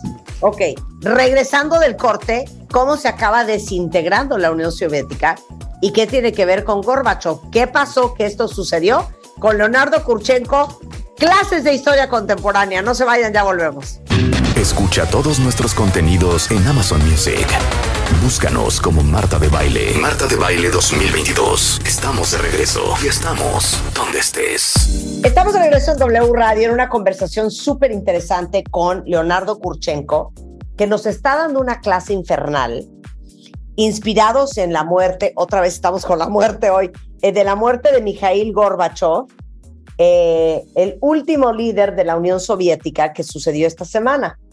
Y nos está contando desde las intrigas de la URSS hasta la Guerra Fría y cómo la Unión Soviética se desmantela. Ahí nos quedamos. Ahí nos quedamos. Eh, Mikhail Gorbachev, decíamos, asume el poder, la Secretaría eh, General del Comité Central en 1985. Está en el poder seis años hasta 1991. Ahora les voy a contar el fin y el desmoronamiento. Pero ¿qué hace durante esos años y por qué se convierte en un personaje eh, eh, muy relevante en el, final del siglo XX? Eh, Gorbachev abre el diálogo con Occidente, se sienta y dialoga con Margaret Thatcher, que era primer ministro de la Gran Bretaña, se sienta y dialoga con Ronald Reagan, Pero espérame, hasta ese momento el Occidente era el enemigo. era el enemigo. Gorby abre la puerta, se sienta y dialoga. Y eh, no solamente trae un mensaje de paz, de diálogo, de comprensión, de, enten- de entendimiento, sino de eh, decir, nosotros no somos los malos. Sí tenemos un arsenal nuclear y sí tenemos un poderosísimo ejército, pero no los vamos a bombardear, ni los vamos a invadir, ni, ni, tenemos eso en mente. Queremos reformar nuestro país, sostener un diálogo abierto con el mundo, impulsar la economía, mejorar la calidad de vida de nuestros habitantes. Eso es lo que Gorbachev quería. Y es la gran sorpresa para Occidente porque de repente, después de décadas de no dialogar con nadie, hay películas, Marta, de cómo la Casa Blanca se comunicaba con el Kremlin a través del embajado, el embajador de la URSS en Moscú y ese comunicaba y eh, fueron cuatro décadas de espionaje profundo entre ambas potencias. Eh, Gorbachev concluye con esto y propone diálogo y entendimiento. Se sienta con Reagan, se sienta con Thatcher, se sienta con, uh, con, con, los líderes europeos eh, y propone varias cosas. Uno, diálogo y apertura. Dos, eh, un acuerdos de control armamentista, parar la carrera de producción de armas nucleares. Dos acuerdos que se llama el SALT 1 y el SALT 2 que firma con Reagan. Uno en Reykjavik, en Islandia, y el segundo lo firma con George Bush cuando Bush padre sucede a Reagan en la presidencia de Estados Unidos en 1988. Y eh, pues se convierte, déjame decirles a, los jóvenes, ya de esto hace más de 30 años, se convierte en la estrella mundial, Gorbachev, ¿no? Este, eh, ve al Papa en el Vaticano, algo eh, totalmente impensable, sobre todo porque, como ustedes saben, el marxismo-leninismo, pues cancela cualquier profesión de fe religiosa y condena, eh, la igle- las iglesias estuvieron cerradas en Rusia durante toda la duración de la Unión Soviética, 70 años. Había práctica religiosa clandestina y a escondidas, pero las iglesias, el culto público, digamos, estaba prohibido en la Unión Soviética. Y Gorbachev va y se sienta con Juan Pablo II, ¿no? Eh, eh, eh, un hombre que venía de Polonia, que había sufrido los rigores del comunismo y que había impulsado enormemente la independencia de Polonia con solidaridad, que eso vino años después. Entonces, ¿cómo se acaba esto? Eh, Marta Rebeca, se acaba en 1991, eh, le dan un golpe de Estado. Los militares, la cúpula militar del Ejército Rojo, lo considera que está eh, entregando la Unión Soviética a Occidente y lo quitan del poder, lo retiran y lo ponen en Crimea, una región del mundo hoy muy importante, la península de Crimea en Ucrania, porque ahí eh, hay un, eh, había casas de descanso para los líderes soviéticos. Entonces lo guardan ahí, lo encierran, eh, vigilado y rodeado por, por militares y, eh, y, y parte de los cambios que había impulsado eh, Gorbachev en, en la Unión Soviética en ese momento estallan. Líderes de diferentes repúblicas levantan la voz y, se niegan y rechazan el golpe de Estado. Uno de ellos, el más importante, Boris Yeltsin, ya para ese momento presidente de la Federación Rusa, en una cena histórica que cualquier joven puede consultar en YouTube, se, se para eh, frente al Parlamento ruso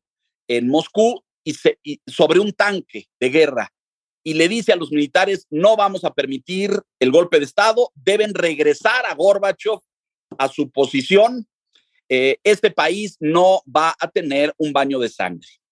Y los militares sorprendidos de la revuelta popular que esto representa, porque los ciudadanos salen a la calle a impedir que los militares los controlen, como había sucedido pues los últimos 60 años.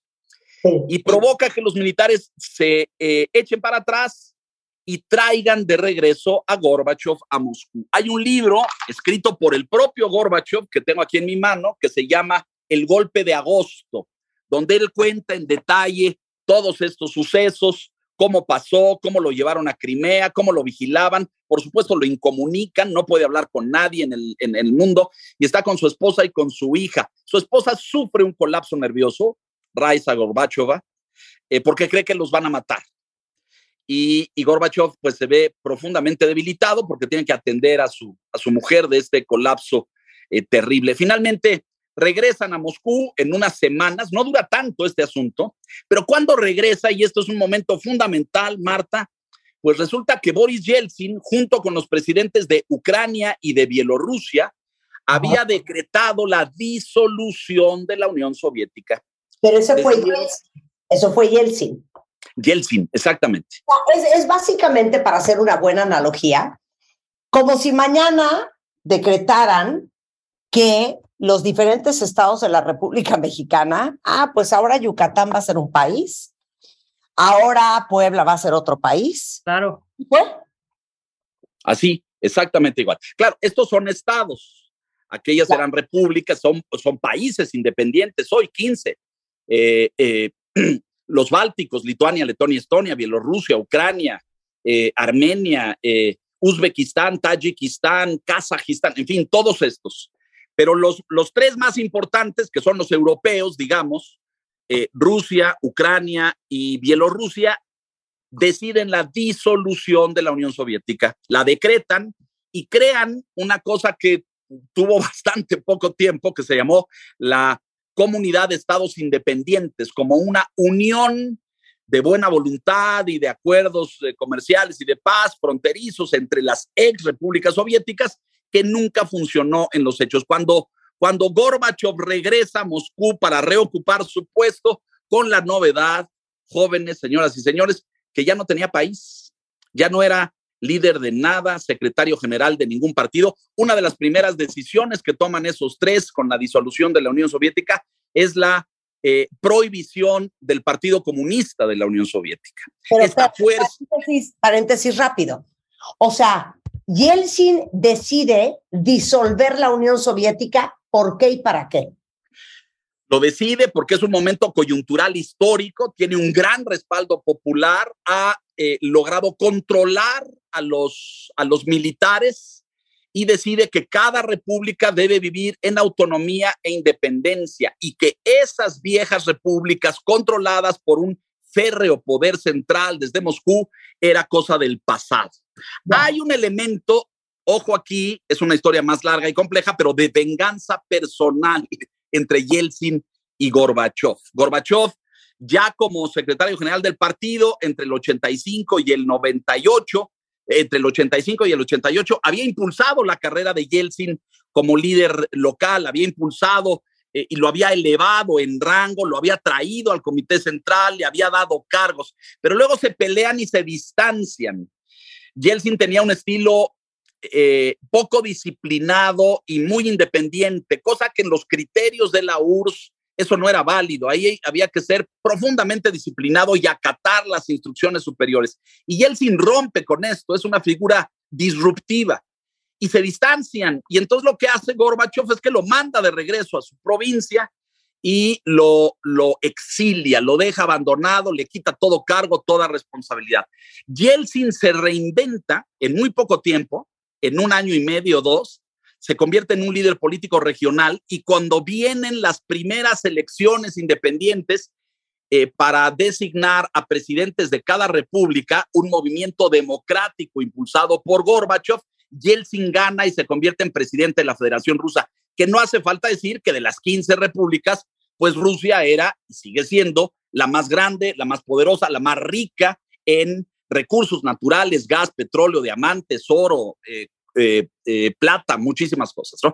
Rusia es el único país del planeta, fíjense ustedes, que tiene todos los minerales que existen, que conozcamos, ¿no? Todos hay en la Unión, en, en- en- Rusia, además de muchísimo gas, que es, como saben ustedes, eh, motivo de disputa y conflicto hoy con Europa por la invasión con Ucrania, porque Putin le está cerrando la llave del gas, que es fundamental para el invierno alemán, para el invierno escandinavo y para el invierno nórdico. Entonces, eh, pues Yeltsin decreta la disolución de la URSS con eh, los líderes de Ucrania y de Bielorrusia. Y cuando Gorbachev regresa después del golpe de Estado, vivo y a salvo, pues ya no tiene país, ya no es secretario general de ningún partido y lo conde, no, lo, bueno, es, eh, literario, pero lo, marginan a un retiro en su casa. No tiene cargo, no tiene puesto, no tiene nada. En muy poco tiempo, esta estrella mundial de la paz, la apertura, el diálogo, es relegada a una figura pues eh, meramente secundaria, no tiene cargo. Yeltsin no le da puesto, no le da cargo, no lo trata, no nada. Y Yeltsin se convierte en la gran estrella de la democratización rusa. Occidente dialoga con Yeltsin, es el presidente de Rusia, y Gorbachev pasa al olvido. Y lo que viene aquí es muy importante porque eh, el pueblo ruso, el heredero del pueblo soviético, que es el mismo, lo desprecia. Y esto es impresionante, Marta, porque este hombre, que es admirado en Occidente como un estadista, como un visionario, como un demócrata, en su país es despreciado y denostado los siguientes 30 años. Esto es muy importante decirlo porque Gorbachev se queda sin cargo en el 91 y acaba de morir eh, esta semana, es decir, eh, muere 31 años después y nunca más tuvo una aparición pública como líder político, se dedicó a dar conferencias, yo lo conocí en Londres y lo entrevisté y se me cayó un ídolo, sí, lo conocí y se me cayó un ídolo porque lo vi, me pareció un hombre bastante frustrado en el 93 me pareció un hombre que la historia no le había hecho justicia eh, y estaba amargado, enojado, hablaba mal, eh, tenía un mal semblante, en fin, yo, yo lo admiraba profundamente como estudiante y como joven periodista porque me parecía una, una potencia de la transformación. Y cuando lo conocí me decepcionó, como también me decepcionó Yeltsin, cuando lo, lo conocí en Moscú, eh, Yeltsin era un, un borrachín ruso. Este, Wow. eh, en, en aquellos años en Rusia todavía, pero el, el promedio de consumo de alcohol por habitante es descomunal. En México decimos que, bebe- que bebemos mucho, los mexicanos, ¿no? Pero los rusos, para Sí. tener una negociación, así de entrada, un litro de vodka. Y ya que nos bebimos un litro de vodka, podemos empezar a confiar uno en el otro, ¿no? Este, Oye, aparte les voy a decir una cosa, quiero hacer un paréntesis y una acotación. Ya saben que yo tengo un soft spot por los pelones. Gorbachev joven era guapísimo. Ajá. sí, sí, Sí. Es portillo, ¿no? muy, muy galán, eh, bien parecido. Eh, sube al poder, nada más piensen ustedes, a los 53 años, cuando todos los que lo habían antecedido habían estado ahí a los 75 y a los 80. Entonces es una fuerza jovenazo. renovadora, muy juvenil. Y tenía esta mancha en el cráneo, un, un hematoma, una mancha, tú debes saber cómo se llama eso, yo no sé cómo se llama, Es Como un Sí, sí. lunar era. Sí, era un lunar. pero como medio rojo. Y ya saben ustedes las, las conspiraciones de, de los ochentas que decían que era la marca del demonio y del diablo, no faltaban babosadas de esas que se decían que tenía marcado en el cráneo la marca de Satana, una cantidad de tonterías, pero este, Pero ¿en Pues qué es la radicó, radicó tu, tu decepción, Leo? Pues Elabora lo vi un frustrado. Rebe, lo vi, lo vi amargado. Salía ahí entre, eh, en esos años 90, 92, 93, 94, daba conferencias por diferentes países, iba a universidades en Estados Unidos, yo lo conocí en Londres y lo entrevisté en Londres, iba a Alemania, pero lo, lo vi profundamente amargado. Él se, tomó- se tomó muchos años para procesar lo que había sucedido, es decir, cómo el país se le había ido de las manos, cómo sus reformas y su apertura habían detonado en un cambio tan brutal que disolvió la Unión Soviética. Ajá. Dentro de su país lo despreciaron, lo consideran el, gra- el gran culpable de la disolución del poderío soviético. Eh, y luego, pues hubo cosas bastante penosas ya en los noventas y a principios de la, de la década pasada, donde con una pensión raquítica y sin ingresos se vio forzado a pues eh, venderse a Occidente, como lo acusaban en Rusia. Claro. Entonces hizo comerciales, fíjense ustedes, hizo un comercial de McDonald's primero, comercial de televisión, y luego hizo una de, de pizza, de Pizza Hut hizo otro, y cobraba un millón de dólares por eso, lo cual le permitió vivir pues algunos años más, pero Pues eh, nada, entonces ¿sabes qué? More power to be Gorbachev. Oye, no, no, no. Y, y- y actuó como él mismo en Tan Lejos, Tan Cerca. En 1993, Exacto. por supuesto, de Venderse. luego es una locura de película, además. una actuación ahí, eh, una como autorrepresentación, ¿no? Este, en fin, se tuvo que buscar formas para subsistir. Fíjate, Claro. el O hombre sea, bueno, más hasta ganó un Grammy, Marta. Sí, claro. Pero bueno, pues ese es eh, un personajazo, ¿eh? importantísimo en la historia y en el final del siglo XX, en, en el final de la Guerra Fría, Marta. Leo Kurchenko, eres un gran explicador. Mira, aplausos para Leo Kurchenko. ¡Bravo, Leo! Síganlo en Twitter, es L Kurchenko, está todos los días en punto de las 9 de la noche en el financiero Bloomberg, para que no lo dejen de ver. Leo, muchísimas gracias por esta gran explicación. Gracias a ustedes. Este, espero, espero haya sido provechoso. Un beso, Marta, Rebeca. Gracias por todo. Besazo. Igualmente. Eh, con esto hacemos una pausa, cuenta regresando, agárrense. Les traje un investigador privado que se dedica, entre otras cosas, a investigar parejas que son infieles. ¿Cómo le hace? Historias de terror, regresando del corte, no se vayan, con Eduardo Muriel. Síguenos en Instagram. Marta de Baile. No te pierdas lo mejor de Marta de Baile, dentro y fuera de la cabina.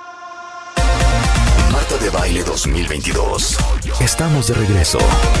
Y estamos donde estés. Estamos de regreso, cuentavientes. Agárrense lo que van a oír hoy sobre la infidelidad en México y en el mundo. A ver, mi adorado, queridísimo Eduardo Muriel, ¿cómo te va? Hace años no te vemos. Pues como cuatro años, eh, Marta, como cuatro o cinco años. No puedo creer, aparte, que, ¿qué tal la voz? Es que les voy a dar la introducción antes de presentar. ¿Sabes, ¿Saben cuáles son los países con más gente infiel en el mundo? Ahí les va. Según la revista Forbes, Tailandia, 56% debido al gran turismo sexual que hay. Los daneses, Dinamarca, 46% de la gente es infiel. Ahora los obligan a tomar terapia forzosa antes de divorciarse. Italia y Alemania, o sea, 45% de los italianos tienen fama de seductores y en el caso de los alemanes, los resultados pues son sorprendentes porque pues se supone que son una cultura súper estricta y racional, pero también están en ese ranking. Y los franceses, 43%, solo la mitad se arrepiente de haberlo hecho. Entonces, de, acuerdo a una encuesta eh, en Latinoamérica de Dive Marketing para Glidin, 67% de las personas reconocen que han sido infieles a sus parejas, mientras que el 59% se siente arrepentido de haberlo hecho. El otro 41% no tiene ningún problema. Ok, esta misma encuesta dice que el 37% de las personas están dispuestas a perdonar una infidelidad y solamente, oigan esto, qué horror, el 23% terminaría la relación. Entonces, invité a Eduardo Muriel.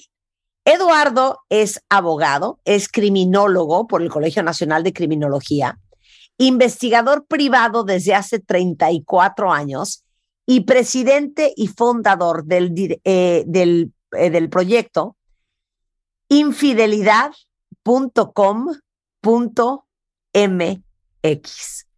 No puedo creer que sigue existiendo la página, Eduardo.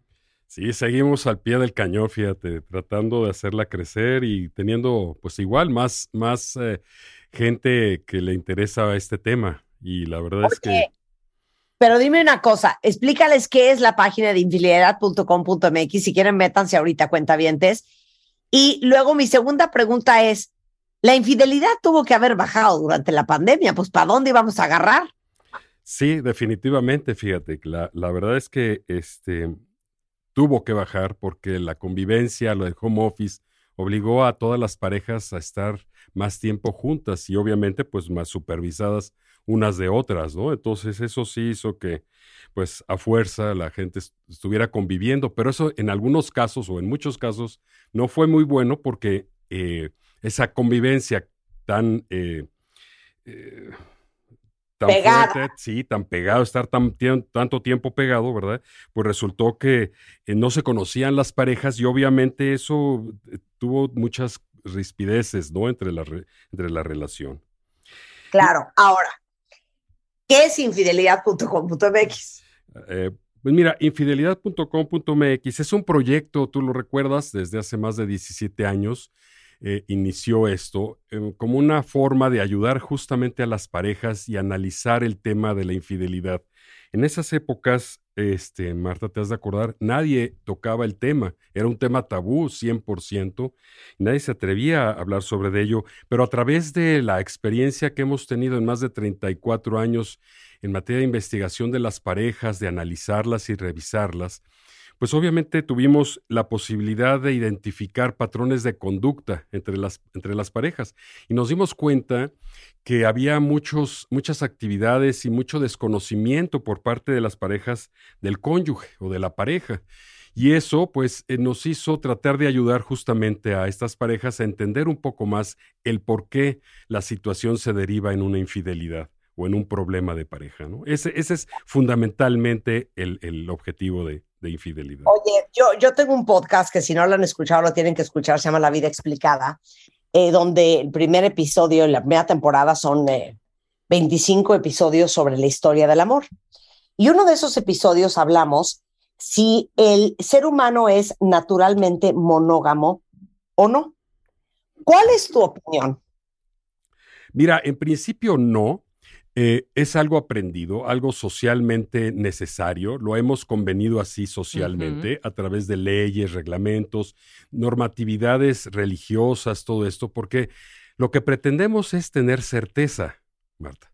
La certeza es muy importante en el ser humano y así como creamos leyes para saber por qué lado de la carretera conducir, igualmente eh, tenemos queremos tener certeza con nuestras parejas, con nuestros bienes y con muchas cosas. Entonces, sí, naturalmente el hombre y la mujer somos animales que tenemos ciertos instintos, obviamente, y si no tuviéramos ese tipo de convencionalismos sociales, pues este sería... Esto sería un desviate. Esto sería un Exactamente, desviate. exactamente, exactamente. Y mira que las mujeres son las que nos han hecho que seamos más monógamos todavía, porque una de las características que hemos detectado eh, mayormente en cuestión de la posesión y de decir esto es mío, son ustedes como mujeres. Entonces, son las que han propiciado justamente también y han ah, ah, auspiciado el hecho de ser o tratar de ser monógamos, ¿no?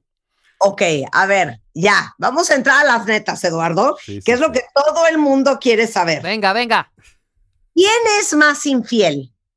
¿Los hombres o las mujeres? En tu experiencia, no quiero ahorita datos ni cifras, en tu experiencia.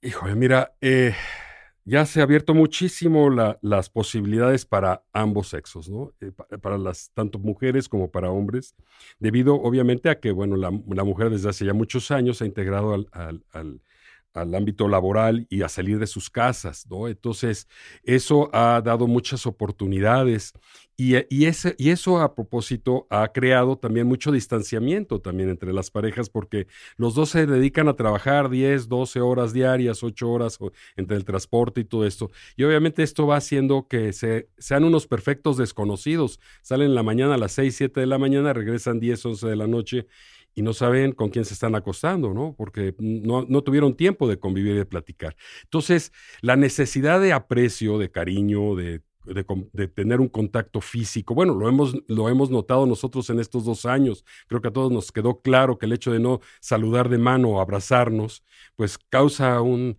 gran resquemor en, en las personas. Lo mismo sucede con las parejas, el hecho de esa falta de contacto, de, de comunicación, de platicar, de todo eso, ha hecho que justamente se propicie más eh, el buscar fuera de casa alguien con quien tener ese contacto, ¿no?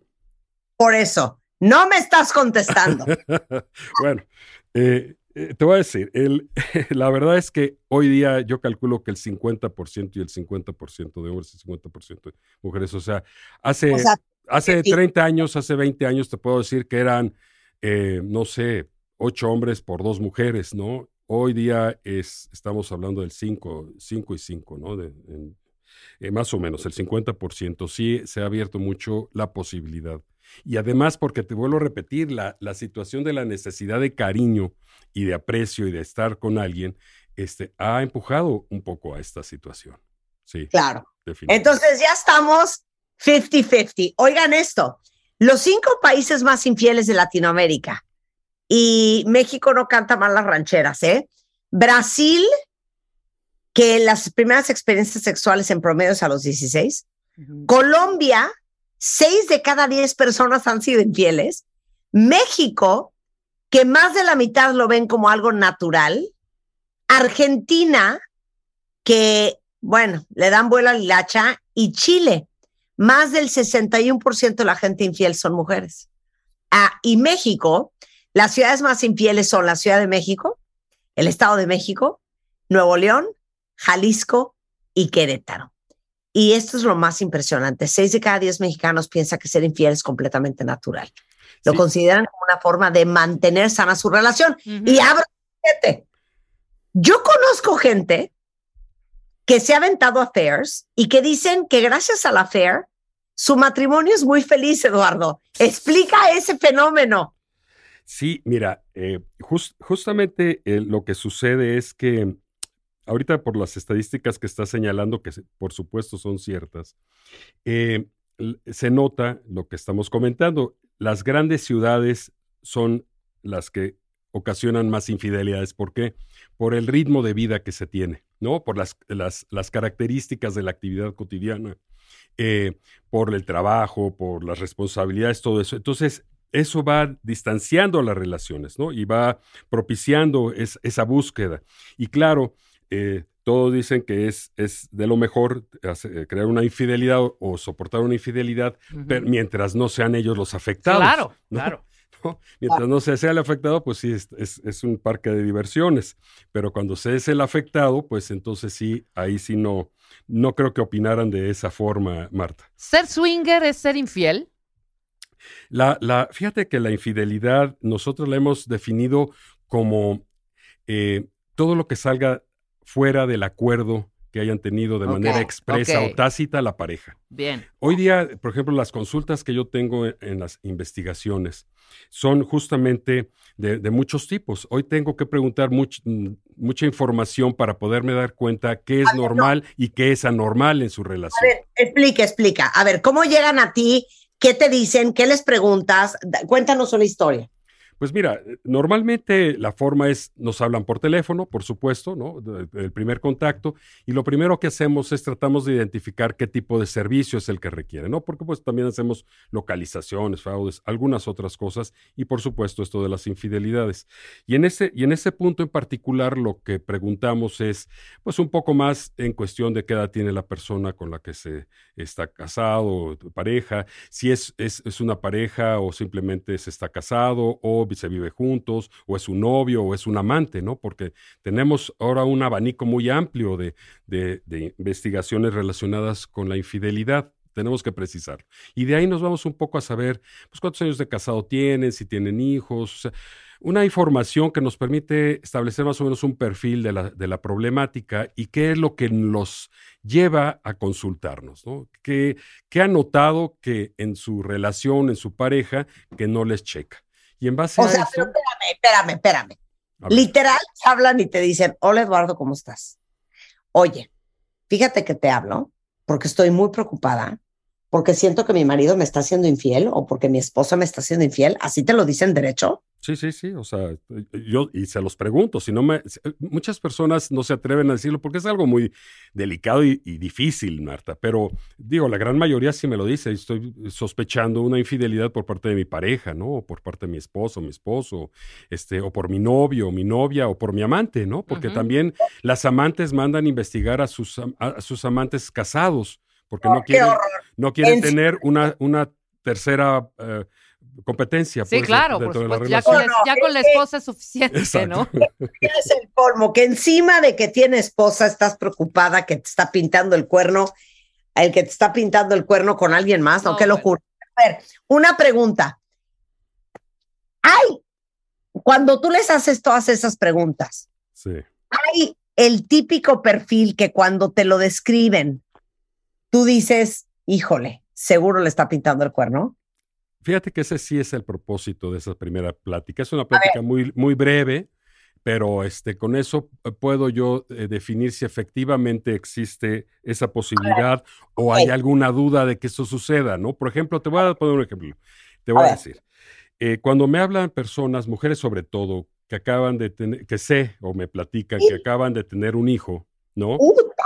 ¿No? ¡Puta! ¿No? Entonces, normalmente, fíjate que ahí cabe la, la- la posibilidad de que se estén equivocando. Ajá. ¿Por qué? Porque normalmente cuando hay embarazo, eh, las personas se alejan y se alejan sexualmente.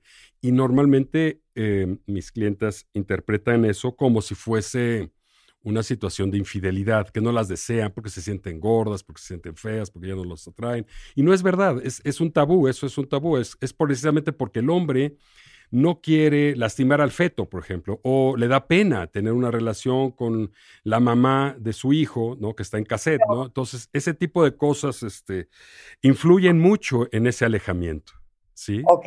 Entonces, ahí, ahí cuando yo me entero de eso, ¿verdad? pues doy, me, me doy cuenta que puede, puede no ser cierto, ¿no? Y equivocarse. Sin embargo, hay que hacer el trabajo de investigación porque la duda mata, Marta. La duda mata. mata. Entonces, si no, si no se convence a la, a la persona de que esto no es verdad o si es verdad, este, sigue con la duda y sabes que esas relaciones tienden a deteriorarse y a divorciarse o separarse. ¿eh? Ok, pero entonces, eh, ¿cuáles son las respuestas que te contestan que te hacen pensar, no, este cuate sí puede ser que le esté pintando el cuerno o esta fulana? Bueno, este, pues cuando me dicen que eh, tienen, no sé, a lo mejor ya hijos grandes, ¿no? Que la persona está teniendo llegadas tarde, que ya no le permite revisar el celular o ya no se lo deja al alcance, se mete normalmente al baño con el celular, o sea, ya ustedes como mujeres tienen una, un, un gran sexto sentido. Ustedes son exageradamente observadoras, eh, pueden saber eh, qué calcetines utilizó su marido para salir a trabajar, ¿no? Este, Entonces, cualquier cambio de que ahora se puso los morados, que es cuando me lleva a mí a cenar, este, entonces ya causa una sospecha, ¿no? No, pero el hombre es como mucho más inteligente para guardar el secreto y para andar con alguien. La- somos muy brutas nosotros para tener amantes. No, no, no, no estoy de acuerdo. Nos entra la culpa y al, y al, al dos por tres ya soltamos la sopa. Pero, que te lo diga regresando del corte, Eduardo. Ándale, exacto. Y cachar a una mujer que cachar a un hombre. Regresando del corte, no se vayan. Síguenos en Instagram. Marta de Baile. No te pierdas lo mejor de Marta de Baile, dentro y fuera de la cabina. Marta de Baile 2022. Estamos de regreso. Y estamos donde estés. Regreso en W Radio. En una plática, miren, de, de parar los pelos de punta. Estamos hablando de la infidelidad con Eduardo Muriel, que es investigador privado y aparte es fundador y director de la página infidelidad.com.mx. ¿No sabían que existía? Vayan a verla para que vean de qué se trata. La pregunta antes del corte, según Rebeca, es mucho más fácil cachar una mujer que es infiel que un hombre. Pero mi teoría es, es más Ah. fácil porque nos entra la culpa y soltamos la, la- la sopa. Y el hombre no. El hombre lo cachan por las cosas más estúpidas. Ejemplo, dejar A el ver. celular en cualquier, en cualquier parte, que eso me consta por varias amigas. Uno. Dos, tomarse fotos con la fulana. Les vale gorro esa parte. Me toca de una amiga que cacha a su marido tomándose, casándose en un crucero. ¿Ves que te puedes casar en los cruceros? Obviamente toman la foto, suben la foto a Face, él no, pero o- evidentemente todo en las redes vuela y lo cachan. Tú tienes otra, Eduardo.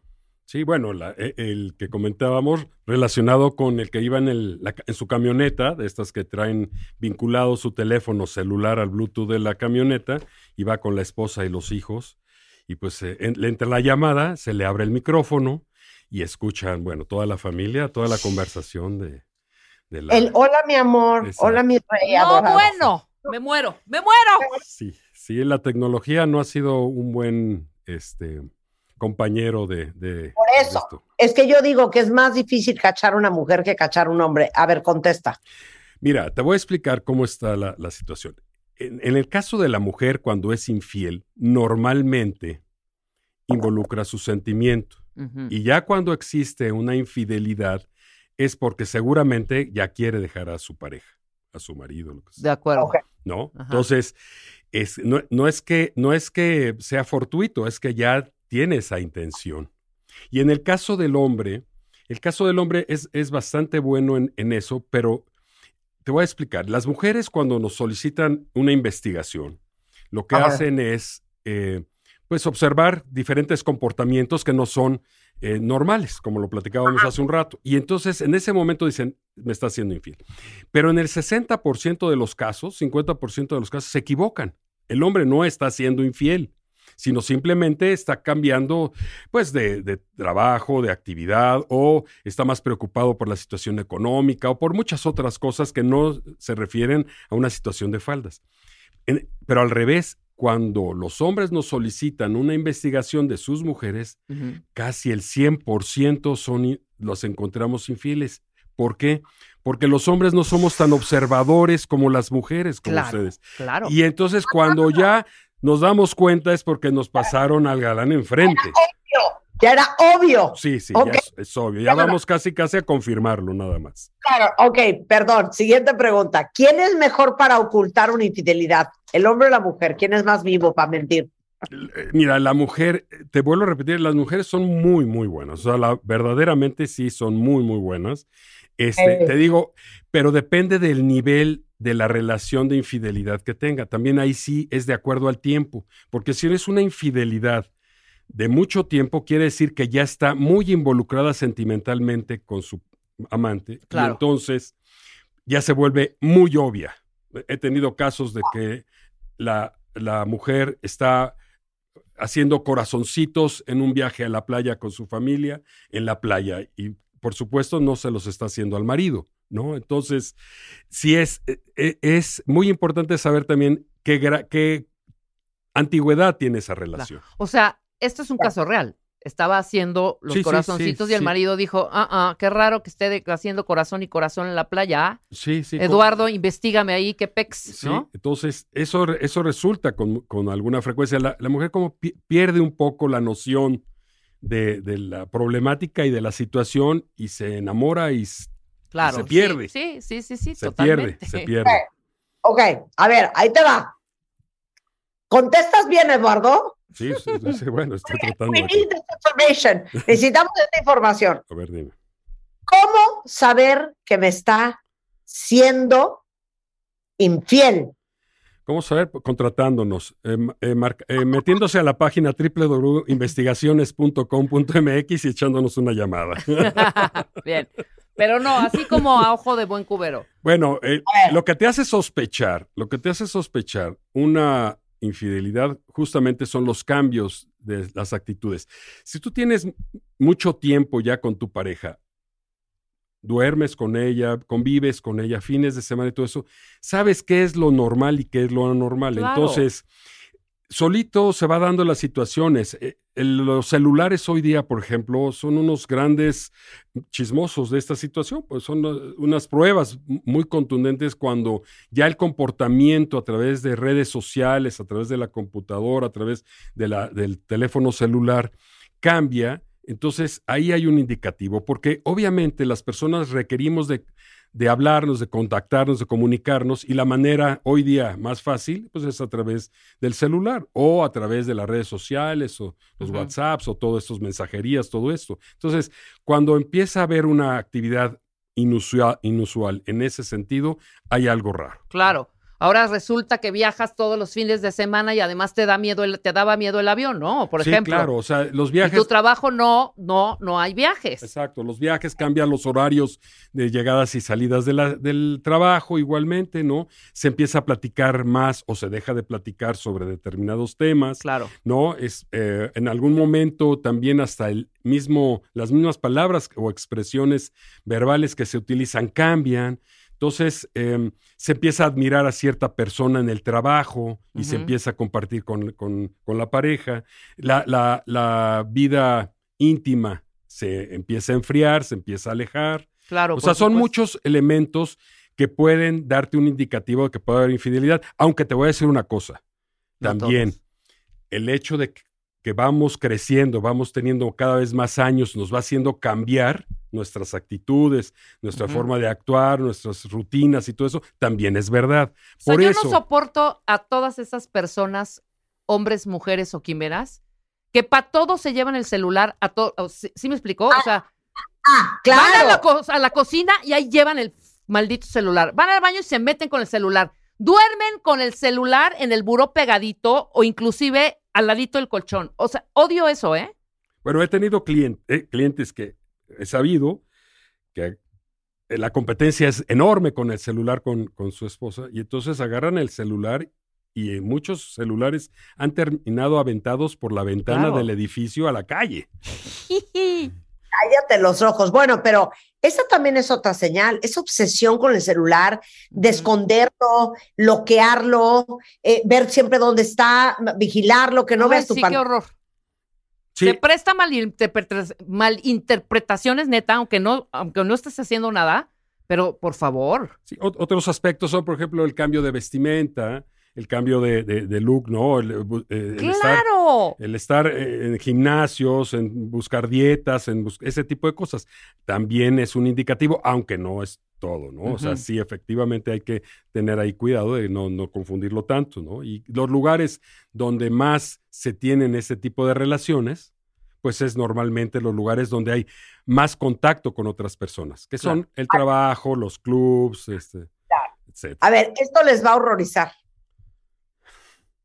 Más allá de la edad, otro parámetro en la propensión de infidelidad es el número de años casados. Ay, sí. A partir del séptimo año de matrimonio o de vivir juntos, seis de cada diez hombres y cinco de cada diez mujeres han sido infieles a su pareja.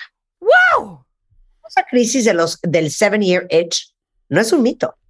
De hecho, las relaciones extramatrimoniales tienden a intensificarse a partir del séptimo año de matrimonio. Entonces, y, apa- y, y pasado los 18 años de matrimonio, solo una de cada 10 personas es infiel. O sea, ya te dio huevo, ¿ok? Sí, exacto, Sí, exacto. sí, sí, pero, ¿Sabes el dato, Emil- este, Eduardo? Ah, pero aquí, aquí te voy a decir algo. eh, eh, después de los 20 años de casado, normalmente ya los hijos están ya por salir de las universidades o ya está terminando con la educación de ellos. O sea, los 20, 25 años de casado. Y, y muchas relaciones se han aguantado mantenerse juntas por eso, por los hijos. Y sobre todo en el caso de las mujeres. Normalmente cuando se llega ya al punto de que los hijos van a terminar la carrera, Ajá. o ya están, ya la terminaron, la acaban de terminar. Normalmente la mujer en este caso este, toma la decisión de buscar que su marido sea infiel, aun cuando se equivoca, ¿no? No, sino simplemente quiere tener una Certeza. certeza, ¿sí? De que si existe o no esta infidelidad para tomar ya la decisión. O si la venía sabiendo, porque hay personas que saben que su pareja les ha sido infiel y tienen a- además hasta tal vez otra familia, pero en ese momento quieren como tener una prueba para eh, tomar esa decisión de separarse de su pareja. Claro. ¿Por qué? Porque ya terminó con la educación de los hijos, ¿no? Ya terminó eh, la época de, de educación. Pero tú dijiste hace unos, bueno, evidentemente en todos los casos que has investigado, el 100% de los hombres sí te han salido infieles. Las mujeres. Las mujeres, Sí, claro, casi, por sí. supuesto. Casi, o sea, casi el 100%. O sea, no hay, no hay, el no hay 95, pierde ahí. no, el, 90 casi el 95% para no ser tan Claro, radical. Pero lo explicó muy bien Eduardo. Claro. Es porque, como los hombres son menos observadores, ya si se, si se huelen que su mujer es infiel, es porque ya es súper obvia. Claro, claro, claro.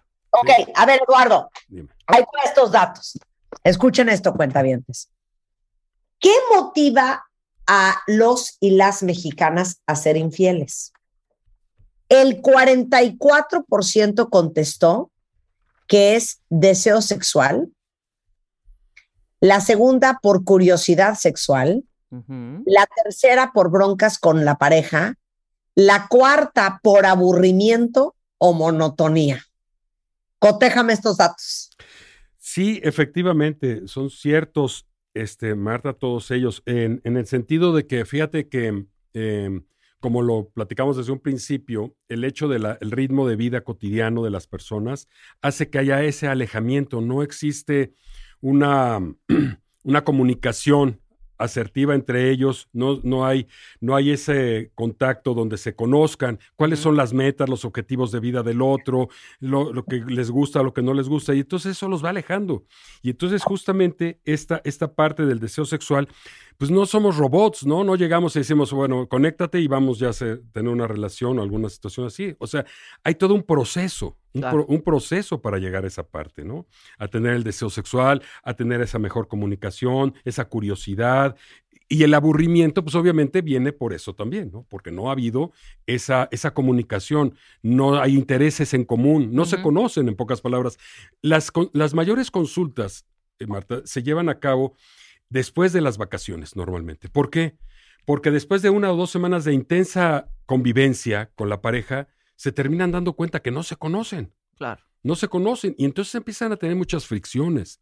Entonces aquí siempre la recomendación obviamente es de que pues, se tenga tiempo de convivir con la pareja por lo menos una hora diaria, este, paseando el perrito, ¿no? Para, para tener un poco de con- conversación y tener un poco más de comer- eh, comunicación y evitar ese tipo de fricciones Sí. que normalmente llevan a la parte esta de la infidelidad, porque finalmente la, la gente requiere de ese aprecio, de ese cariño. Totalmente. A ver, eh, rápidamente tenemos dos minutitos. ¿Cuándo deberías de contratar a un investigador privado? Se me hace fuertísimo. Cuando Cuando tengas la duda, Marta, te digo, mira, el 60% de mis clientes se equivocan y yo he tenido clientes que me dicen, licenciado, quiero que me encuentre mi marido infiel porque en la colonia me dijeron que es infiel, ¿no? Este, y, ya vivimos en, en cuartos separados, ya tengo dos años viviendo separados, ya lo único que quiero es para divorciar. Y resulta que hacemos la investigación y no, no, no es infiel, está teniendo más trabajo, es más grande y se cansa más, va, llega más temprano al trabajo, lo que tú quieras. O muchas veces se la pasan tomando café en algún ca- cafetería esperando que den las 10 de la noche para llegar tarde a su casa para no convivir con su familia que le exige esto, le exige el otro, Claro. ¿no? Entonces, y no es infiel. Y, y fíjate que les digo, ¿sabe que no es infiel? Dice, ¿cómo? Yo pensaba que sí. O sea, estaban destruyendo su vida por una apariencia o por una información falsa. Nuestro trabajo como investigadores, Marta, es, es muy bueno en ese sentido porque lo que hace es justamente te da información real sobre la situación de tu relación. Entonces, es mejor hacerlo que no hacerlo porque, como te decía, la duda mata. O sea, con la duda empiezas a, de- a desquebrajar esa relación Claro. que a lo mejor estás dudando de algo que no existe, ¿no? En alguna ocasión yo tuve un, un- un cliente, me llegó una carta, fíjate, de las Islas Marías, quiero comentarte esta anécdota. Me llegó una carta de las Islas Marías de un recluso, pidiendo, hace varios años, pidiéndome una investigación de su, de su esposa, porque tenía unos hijos. Él tenía 10 años o 12 años ahí recluido, cuando existía, ¿verdad? Y fíjate que me pedía que investigara a su esposa para ver si efectivamente le segui- seguía siéndole fiel o no tenía otra pareja y poder regresar con ella al año siguiente Que salía. que salía. Entonces, obviamente me dijo, no tengo dinero, pero por favor ayúdeme. Y, y le hicimos el trabajo, lo revisamos, lo analizamos y se lo mandamos, igual por correspondencia a las. No, no había tal infidelidad. Entonces salió el, la persona, salió el tipo muy agradecido, salió este, cuando ya estuvo fuera, estuvo, nos llamó para agradecernos el gesto y regresó con su familia, con la esposa y con los hijos. ¿no? Esa fue una, una situación muy especial en, en- en- que, que ocurrió en, en nuestra, en nuestra actividad. Ustedes, qué horror, les urge a Eduardo Muriel y a su equipo de investigaciones en su vida, es www.investigaciones.com.mx. Ustedes saben que mi chamba en este programa es dar las herramientas para tomar mejores decisiones. Y si hay que saber, pues hay que saber. Investigaciones.com.mx. El teléfono es 55850103. No, Perdón, 55 85 01 30 30. 5585013030, Así es, investigaciones.com.mx, la página es infidelidad.com.mx. Eduardo, muchísimas gracias, te mando un beso. A ver, ¿ustedes sabían que México ocupa el primer lugar en el mundo en el que el comercio electrónico creció más durante el 2021? O sea, más que nunca estuvimos comprando en el 2021 online. Y algunos otros países que están en esa lista son India, Brasil, Rusia, Argentina y Francia. O sea, cada vez es más común que compremos cosas en Internet. Y si ustedes son de los valientes que están emprendiendo y tienen una tienda en línea, hoy les quiero recomendar que hagan equipo con FedEx. Siempre les digo que la vida hay que producirla y cuando eres emprendedor tienes que asegurarte que tus clientes tengan una experiencia extraordinaria. Desde que compran hasta que lo reciben en su casa. Y FedEx se está uniendo a todas las micro, pequeñas y medianas empresas para que haciendo equipo sus envíos lleguen a todo México con estándares de calidad inigualables. Además, en FedEx tienen envíos desde 109 pesos y garantía de que si tu pedido no llega a tiempo, te devuelven el dinero. Entonces, al final, creo que parte de la razón por la cual muchos, me incluyo, preferimos comprar online es por la facilidad de no andar en el Via Crucis, caminando en la calle de tienda en tienda buscando lo que andas buscando. Simplemente con un clic puedes encontrar el mundo de posibilidades que hay allá afuera. Pero parte de la razón por la cual amamos comprar online es por la certeza de que lo que pides te va a llegar, te va a llegar exactamente el día que te dicen y te va a llegar en perfectas condiciones. Y eso es lo que FedEx está haciendo con todas estas micro, pequeñas y medianas empresas. Así es que si ustedes no les están dando el mejor servicio de mensajería Háganlo con FedEx. Es fedex.com diagonal doméstico para registrarse y hacer equipo con un aliado que de verdad les va a ayudar a seguir creciendo su negocio, pero sobre todo que el customer experience, que la experiencia del cliente sea espectacular y que sus clientes regresen una y otra vez a comprar con ustedes. Términos, condiciones y cobertura en fedex.com diagonal doméstico. Bueno, con eso nos manda al fin de semana. Nos vemos el lunes en punto de las 10 de la mañana. Eh, el resto del fin nos vemos en redes sociales. Ya saben que estoy en Instagram como Marta de Baile, en Twitter, en Facebook y hasta en TikTok. Bien. No, regresando Carlos Loretes en la house. Adiós. Entra a wradio.com.mx. Checa más información de nuestros invitados, especialistas, contenidos y escucha nuestro podcast. Marta de Baile 2022. Estamos de regreso y estamos donde estés.